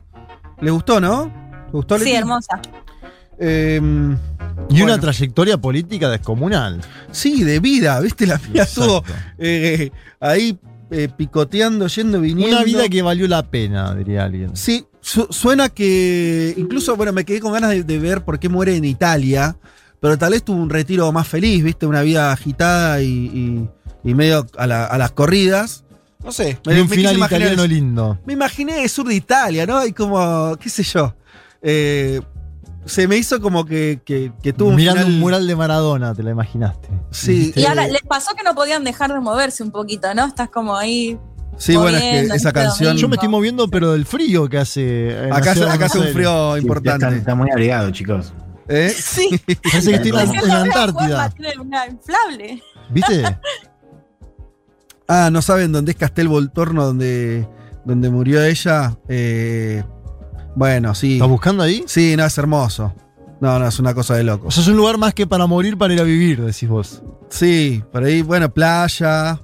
eh, no, muy lindo. Bueno, eh, para no, eh, no quedarnos sin tiempo como nos suele pasar, vayamos a, este, a lo que nos trajo Elman. a, mm, la de- seguimos con el tour de despedida de Merkel, entonces. Estamos en sí. esa. Sí, yo creo que ya estamos. Yo creo que lo que ¿Cuánto vamos a falta? hoy marca. ¿Cuánto ¿no? falta? Primer momento de ese tour. ¿Cuánto falta? Te preguntaba. Es, eh, A ver, hay elecciones el 26 de septiembre. Merkel no, no va a ser candidata. Diríamos, va a depender de cuánto tiempo tarde la derecha alemana en formar gobierno. Ok, pero en septiembre. Si se confirman las encuestas. O sea, está bien. Después puede haber un tiempo entre las elecciones y que forma gobierno o no. De eso depende de cómo salga la elección también, ¿no? De cuán reñida, Claro, ¿no? exacto, depende de los resultados, pero sí, la vez pasada tardaron cinco meses en armar coalición. Y mientras esos- parecería ser un poco. ¿Cómo? No, y mientras pasa eso, te, te estaba preguntando, eh, es como se extiende el mandato, se extendería el mandato Sí, de Merkel. Merkel a cargo, pero bueno, ya el perfil exterior, uno entiende, va a estar más di- disminuido, digamos, después de las elecciones. Yo digo, tour de despedida, claro, tiene su fecha ahí de, de- de elecciones a fines de septiembre, después vamos a ver qué pasa, pero bueno, ya estamos Bien. viendo lo último de Merkel Lo último. en el escenario internacional y bueno, lo vimos eh, el jueves pasado con la última visita a Estados Unidos, en esta cumbre con eh, Biden. Bueno, el hecho de que Merkel ya esté de salida implica que no hay mucho margen, digamos, no, no hay nada nuevo para anunciar y no hubo nada nuevo en esta cumbre, pero una cumbre que fue importante por los desacuerdos, ¿no? Un poco lo que nos dice también sobre la, naturaleza del vínculo entre Estados Unidos y Alemania, que es un poco lo que vamos a charlar hoy. ¿No? Y algo que hablamos, eh, recuerdan cuando hicimos la columna del G7, que fue de hecho la última cumbre de Merkel, también fue la despedida en- del G7, la última cumbre del G7, porque no sabemos si van a ir otras, pero por lo pronto ahí teníamos a- una despedida y ahí hablamos un poco de este mensaje de Estados Unidos para con Europa, esta idea de, bueno, estamos de vuelta, esto de que, bueno, hay que armar el frente contra China, ¿no? Como dice Biden, Mm. revitalizar el eje occidental, y decíamos ahí en esa columna que en Europa hay voces que, bueno, no están tan de acuerdo en sumarse de la misma manera a, Claro. ese, a ese discurso y ese tren ¿no? que, que pide Biden. Y de esas voces, la de Merkel, bueno, ha sido una de las más tajantes, ¿no? De hecho, la, la voz más poderosa, si querés, eh, de esas que dice, bueno, pará, hasta acá todo bien, ¿no? Eh, por ejemplo, en, en la cuestión con China, ¿no? China, Sí. eh, Merkel tiene una posición dura para con lo que es los derechos humanos, se ha sumado, ¿no? A lo que dice Sí. Biden respecto a Hong Kong, a Xinjiang, pero que no está de acuerdo en esta idea de eh, que, China no sea un socio comercial, por ejemplo. Bien. De hecho, Merkel fue una de las promotoras de un acuerdo de inversión entre la Unión Europea y China que se firmó unos meses antes de la asunción de Biden. Es un, un- un acuerdo enorme que va a acercar todavía más a Europa y a China. Es un acuerdo que todavía no ha sido ratificado, pero que se va a ratificar acá en los próximos años, ¿no? los próximos uno o dos años. Y digamos, así como Merkel quiere seguir haciendo negocios con China y no está de acuerdo con ese mensaje tan tajante de Biden, también quiere seguir haciendo eh, negocios con Rusia. De hecho, eso fue uno de los temas álgidos de, de esta cumbre, que es el gasoducto Nord Stream 2, un gasoducto que conecta Sí. Rusia con Alemania, que puentea a Ucrania, que según los críticos de- del gasoducto es un gasoducto que va a aumentar la dependencia de Europa Mm. con eh, Rusia en, en materia energética y que va a debi- debilitar la posición de, de Ucrania. Trump había aplicado sanciones. perdón, te hago una pregunta para entender lo del gasoducto. Em, en general, hasta, hace, hasta ahora, el gas que va de Rusia a Europa pasaba por Ucrania. De hecho, eso volvió, vuelve a Ucrania un país estratégico, justamente, entre otras cosas, porque tiene esos gasoductos. Mm. Este nuevo lo Es salté. que ya, ya hay otro, ¿eh? Ya, eh, este es el segundo. O sea, ya hay uno, si no me equivoco, que, que ya conectaba, ¿no? sin Eh, pasar por Ucrania. Claro, y este sería uno más, ¿no? Digamos, sería como. Y eso que pas- más- pasan, por, como pasan por otros países, por arriba, por, por el- por el norte de Ucrania, me imagino. Claro, sí, un, sí, geográficamente sería, claro, sí, Sí. el norte, ¿no? Pues es un, un- un gasoducto. Claro. Eh, decía, Trump había aplicado sanciones a las compañías que estaban involucradas en, en la construcción de, de ese gasoducto. Biden cuando llega a la Casa Blanca las levanta, ¿no? lo cual es una señal de que bueno, no va a tener la misma postura, pero sí es cierto que le sigue pidiendo a Alemania que desista de completar el proyecto. El proyecto Claro. está a punto de completarse. Bueno, Biden le venía pidiendo eso a Alemania desde que llega a la presidencia y volvió a aparecer ese tema en la cumbre, ahora sí con esta idea de, bueno, estamos en desacuerdo, ¿no? tenemos visiones distintas sobre este gasoducto y el rol de Rusia. Si querés, escuchemos cómo lo, lo menciona Joe Biden, hablar solamente, no solamente del gasoducto, sino también del vínculo con Rusia. We stand together and will continue to stand together to defend our eastern flank, allies at NATO against Russian aggression. And while I reiterated my, while I reiterated my concerns about Nord Stream 2, Chancellor Merkel and I are absolutely united in our conviction that Russia must not be allowed to use energy as a weapon to coerce or threaten its neighbors. Dice, estamos unidos y seguiremos unidos para defender a nuestros aliados del flanco este de la OTAN, ¿no? haciendo referencia a Ucrania y los que están ahí eh, como vecinos, ¿no? contra las agresiones rusas, y mientras reiteré nuestra preocupación sobre Nord Stream, y mientras reiteré nuestra preocupación sobre Nord Stream 2, Merkel y yo estamos alineados en la convicción de que no se debe permitir que Rusia use la energía como arma para coaccionar o amenazar a sus vecinos. Che, una, una cosa, decía- perdón, porque acá lo acabo de ver, eh, por dónde pasa exactamente, claro, no es, es un detalle relevante. eh, va directamente, atraviesa, utiliza el mar Báltico. Entonces, en realidad no pasa, o sea, en términos de países, va de Rusia a Alemania directo. ¿Entendés? Claro, sí, sí, Eh, sí. Entonces, claro, los rusos ahí se, se evitan cualquier problema en otro país, que es eh, eh, ya. Sin eh, escalas. Sin escala, o solamente la escala marítima.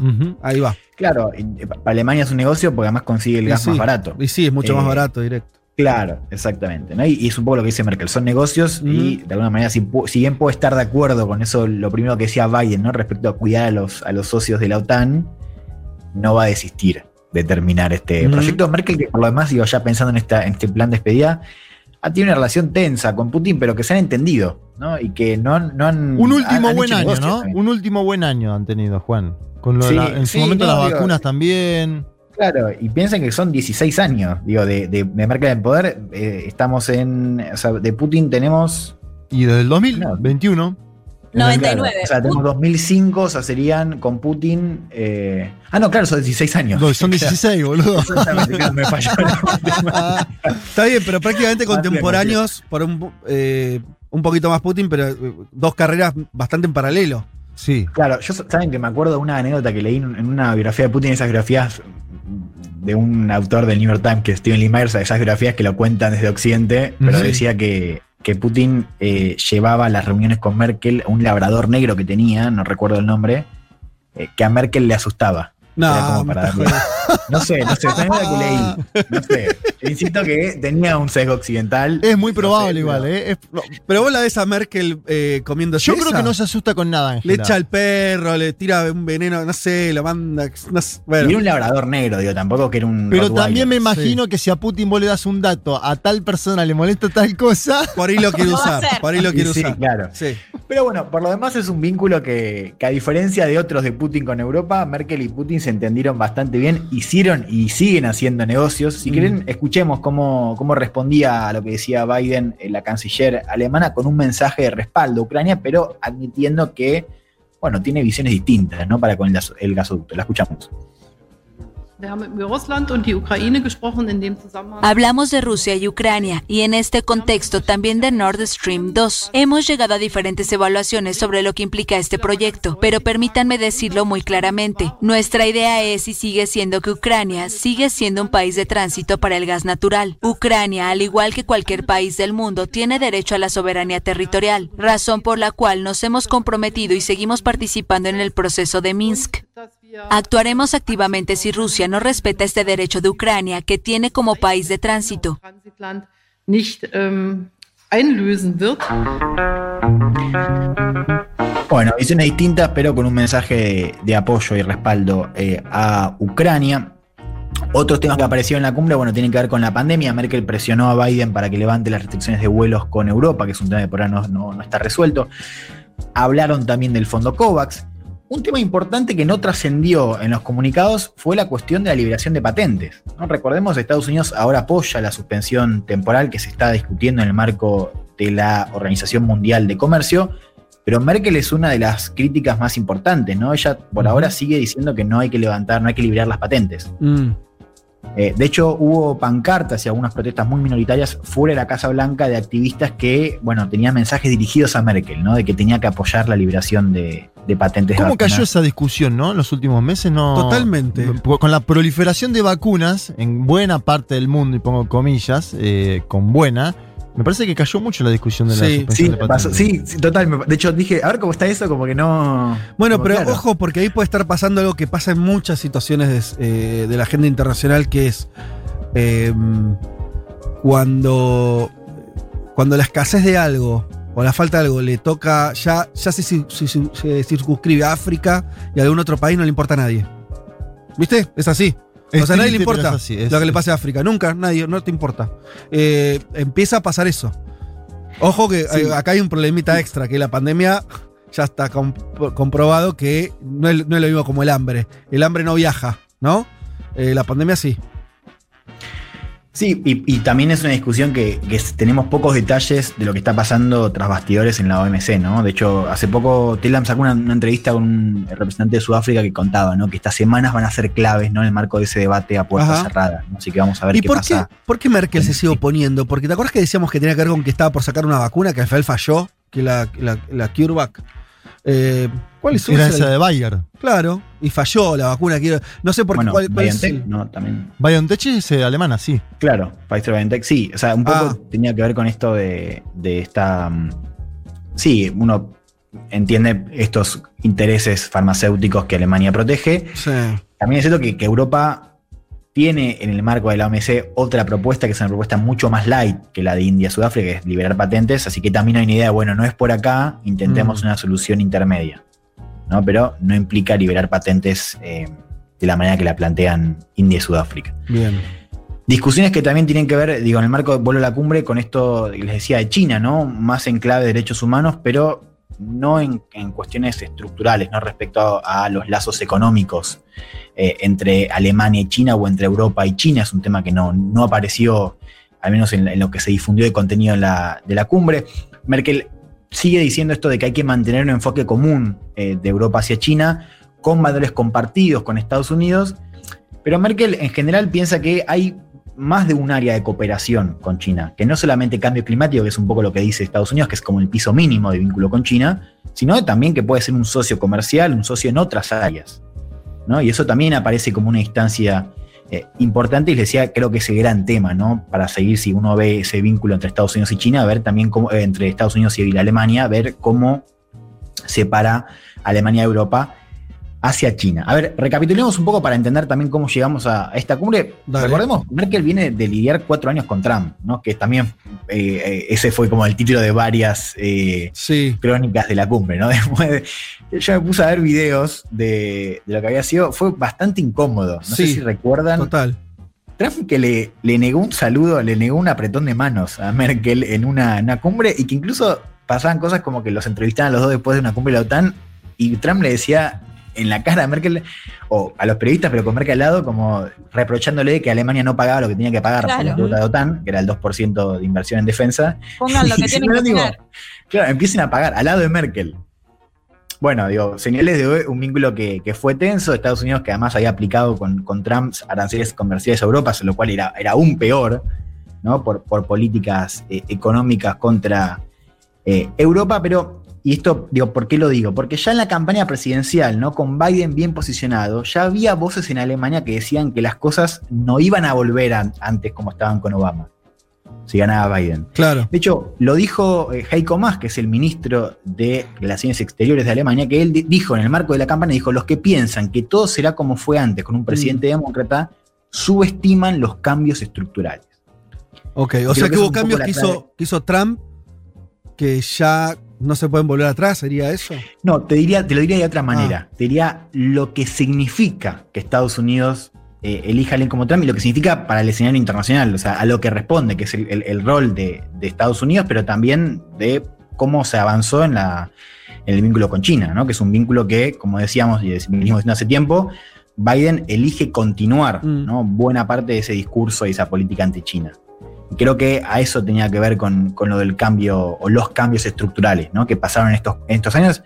Y acá un detalle, digo, fueron años, digo, lo pienso medio en voz alta, pero pasaron, pasó mucho, digo, si nos mira del final de Obama, 2014, cuando ahí empieza a aparecer la idea de competición más fuerte con China. Hasta acá, digo, no es tanto tiempo y pasaron un montón de cosas.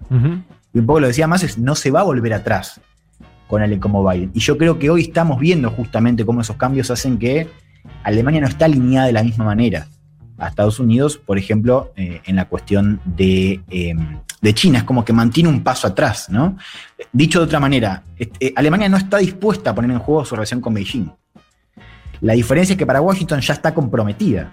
O sea, para Washington, según estamos viendo ahora con Sí. Biden, que por eso digo la continuidad, es que ya está, o sea, está roto eso. Eso ya está porque es una disputa estructural, digo, son. Y, a- y al, mismo, y al mismo tiempo, Juan, para, para, ellos, para Estados Unidos es fundamental esto que vos decías al principio de la columna, que es generar un frente anti-China. No le Exacto. alcanza con, con estar, Mm. ¿no? Solamente Estados Unidos ahí. Si Claro, no sube al ring a otros, está en problemas. Sí. Que claro, esa es la diferencia entre Trump y Biden. Mm. Porque Trump tenía un enfoque más unilateral Sí, sí, sí, hacia esa rivalidad. En cambio, Biden, una de las cosas que él hace para desmarcarse, es nosotros seguimos entendiendo que él- la contención y disputa con China es una prioridad de nuestra política exterior. De acuerdo. Ahora, nosotros tenemos diferencias. Agregamos cuestiones de cambio climático, agregamos derechos humanos y agregamos como principal ingrediente este frente contra China, un frente en el cual Alemania es muy importante.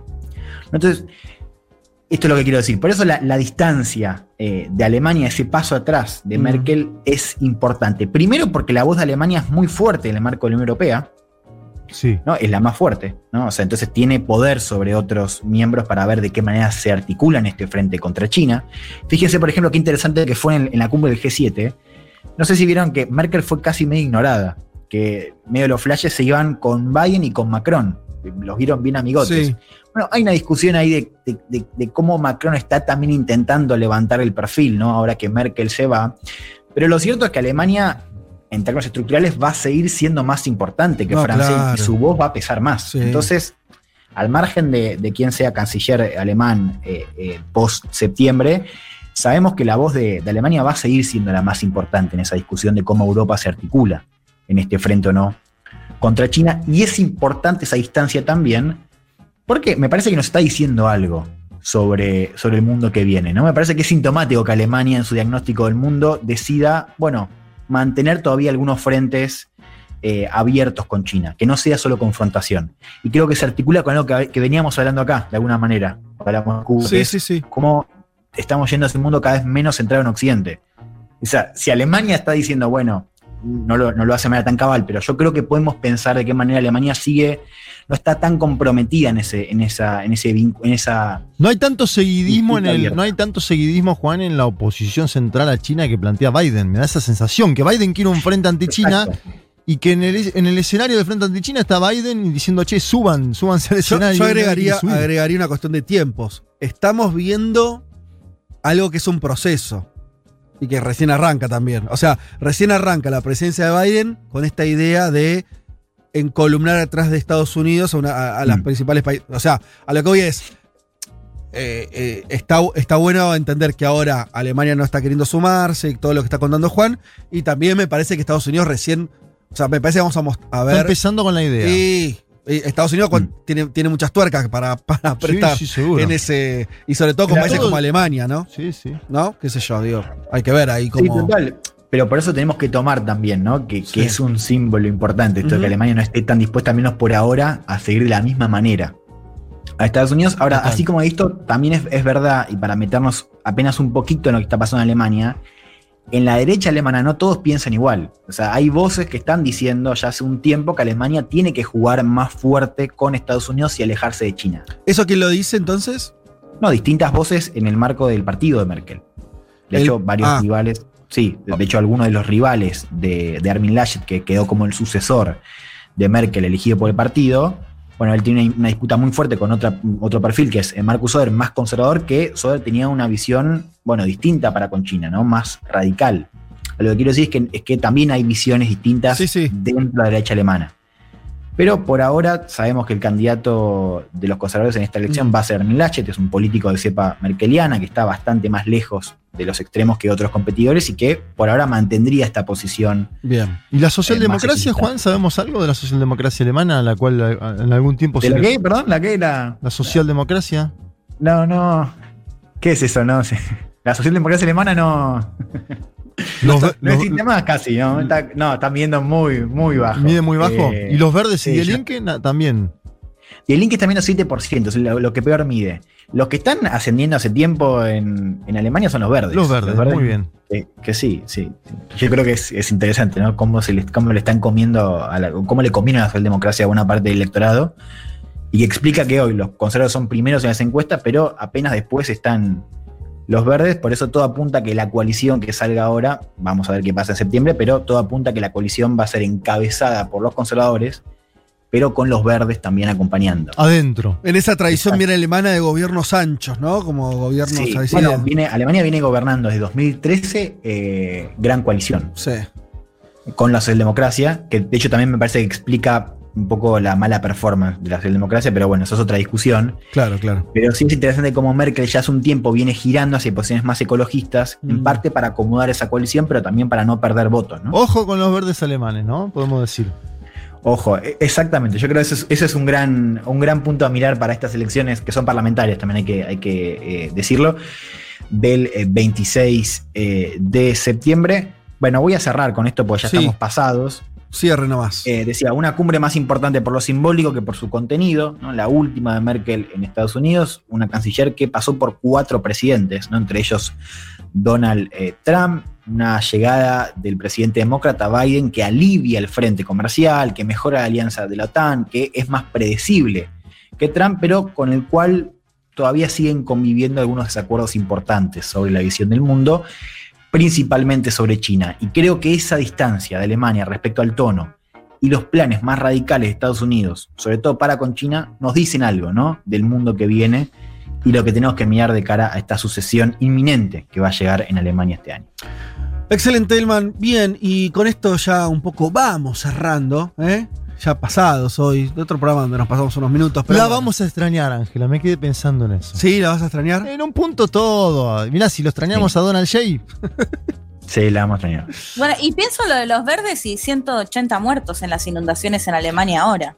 Totalmente, tremenda las imágenes sí, que sí, hubo. ¿eh? Tremenda las imágenes que hubo, y, y es verdad, hay voces en Alemania diciendo que eh, esta, este tipo de, de- de- lluvias torrenciales, de, de- de desmadre eh, temporal, tiene que ver también con el famoso cambio climático. Ahí está la agenda eh, ecológica sobre, sobre esa cuestión. Ya venimos. Un mundo de sensaciones. El programa que estaba esperando Angela Merkel para mostrar su costado humano, sensible y bonachón y perdonarle de una vez por todas la deuda a los griegos.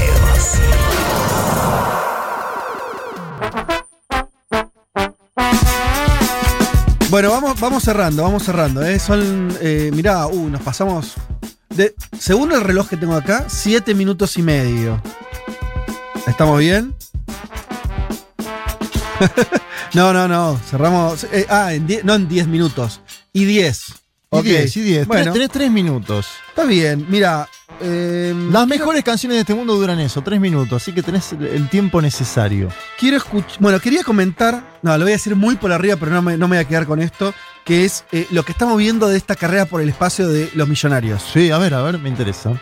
Eh, como ustedes saben, eh, despegó entonces eh, en en un primer viaje eh, este eh, Richard Branson, ¿sí? millonario, de, de- dueño de Virgin y demás. Bueno, que es uno de, de los que tenía esta obsesión por viajar al espacio. Eh, como un viaje turístico. Duró unos minutos nada más, porque fue. Es así, es como vas y venís. ¿Tiene barba candado este señor Branson? Barba candado, lo cual ay, ya. Ay, ay, qué desconfianza me genera. ¿Y el pelo? Bueno, Mm. El tema es que lo gracioso es que Jeff Bezos, que es eh, dueño de Amazon y que también tiene su empresa de, aeroespacial, va a viajar ahora el 20 de julio. Es como que, se, como que todos está- están en una carrera medio pelotuda de ver quién hacía primero el chiste.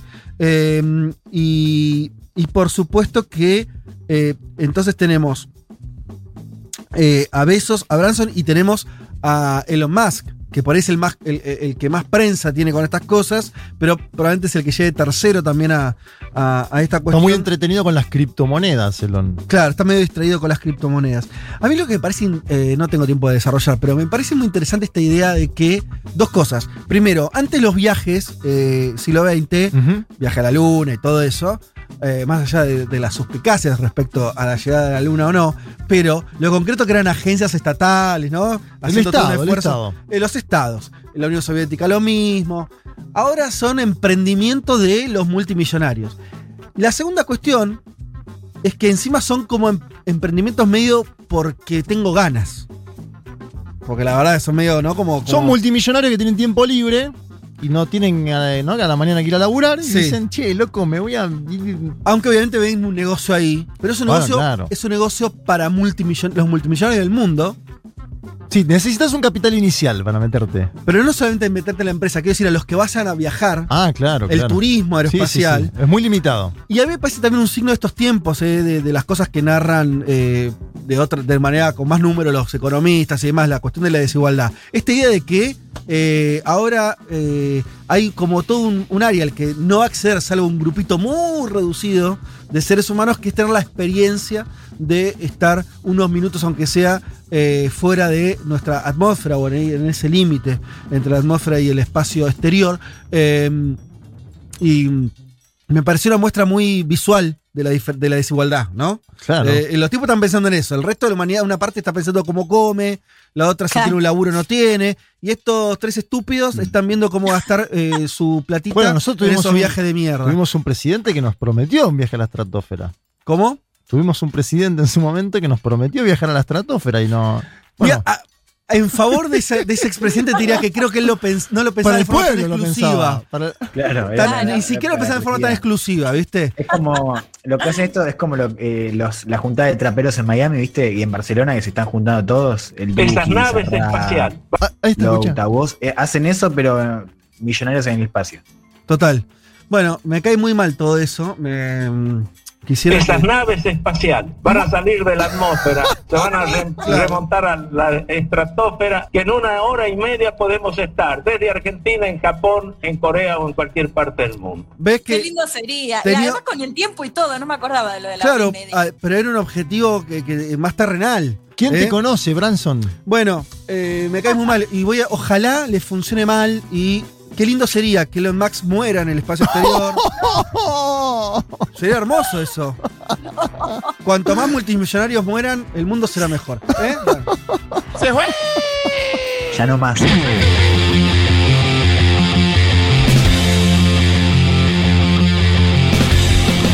Eh, señoras y señores, eh, muchas tardes y buenas gracias. Para el epitafio va a decir no va más. Sí, bueno, esto ha sido todo por hoy, pasado, pero tuvimos un programa así especial, como muchas veces nos ocurre, en este caso con todo lo que nos extendimos con la cuestión de Cuba y, el resto de la agenda que les trajimos a ustedes.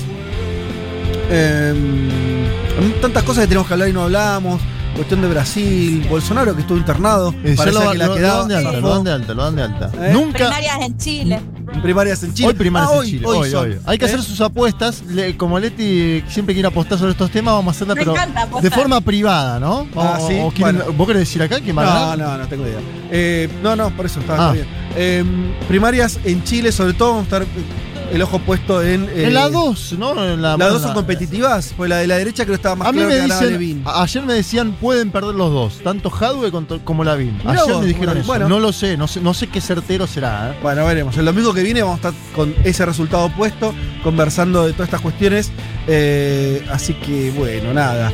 Cuestión que nos despedimos. Sigan haciendo su domingo. Sigan disfrutando de su sobremesa. Para Leti y para Juan, quien venga la semana que viene, tráigase un abriguito, ¿eh? Ah, sí, eso sí. Sí, sí, sí. Son bienvenidos a esta mesa. bufanda. Hoy empezó el operativo retorno a la mesa eh, en vivo. Juanma está como un niño, ¿o no? Ah, Eh, bueno, con- cambia mucho, cambia con, con mucho. juguete nuevo. Cambia mucho la experiencia. Así que, bueno, por supuesto, Leti y Juanes son bienvenidos y estaremos así, incorporando ya. Aparte a- estamos midiendo minuto a minuto acá, mirá. Estamos muy bien. Terminamos el programa con verde, con el sensor Seguimos en verde con el sensor. Bueno, un agradecimiento a todos los que nos escucharon, a todos los que nos escribieron al WhatsApp, a la app. No pudimos leerlos, pero a, todos, pero eh, un saludo y, un agradecimiento a todos los que nos escucharon, por supuesto. Eh, como siempre, la puesta en el aire a David Eskenazi, ¿sí? Un agradecimiento especial a Yelén Verdiñas que nos estuvo produciendo y como siempre también a, eh, Natalia Espósito. Nos reencontramos el domingo que viene a las 12. Tengan un buen fin de semana, pásenla bien. Chao.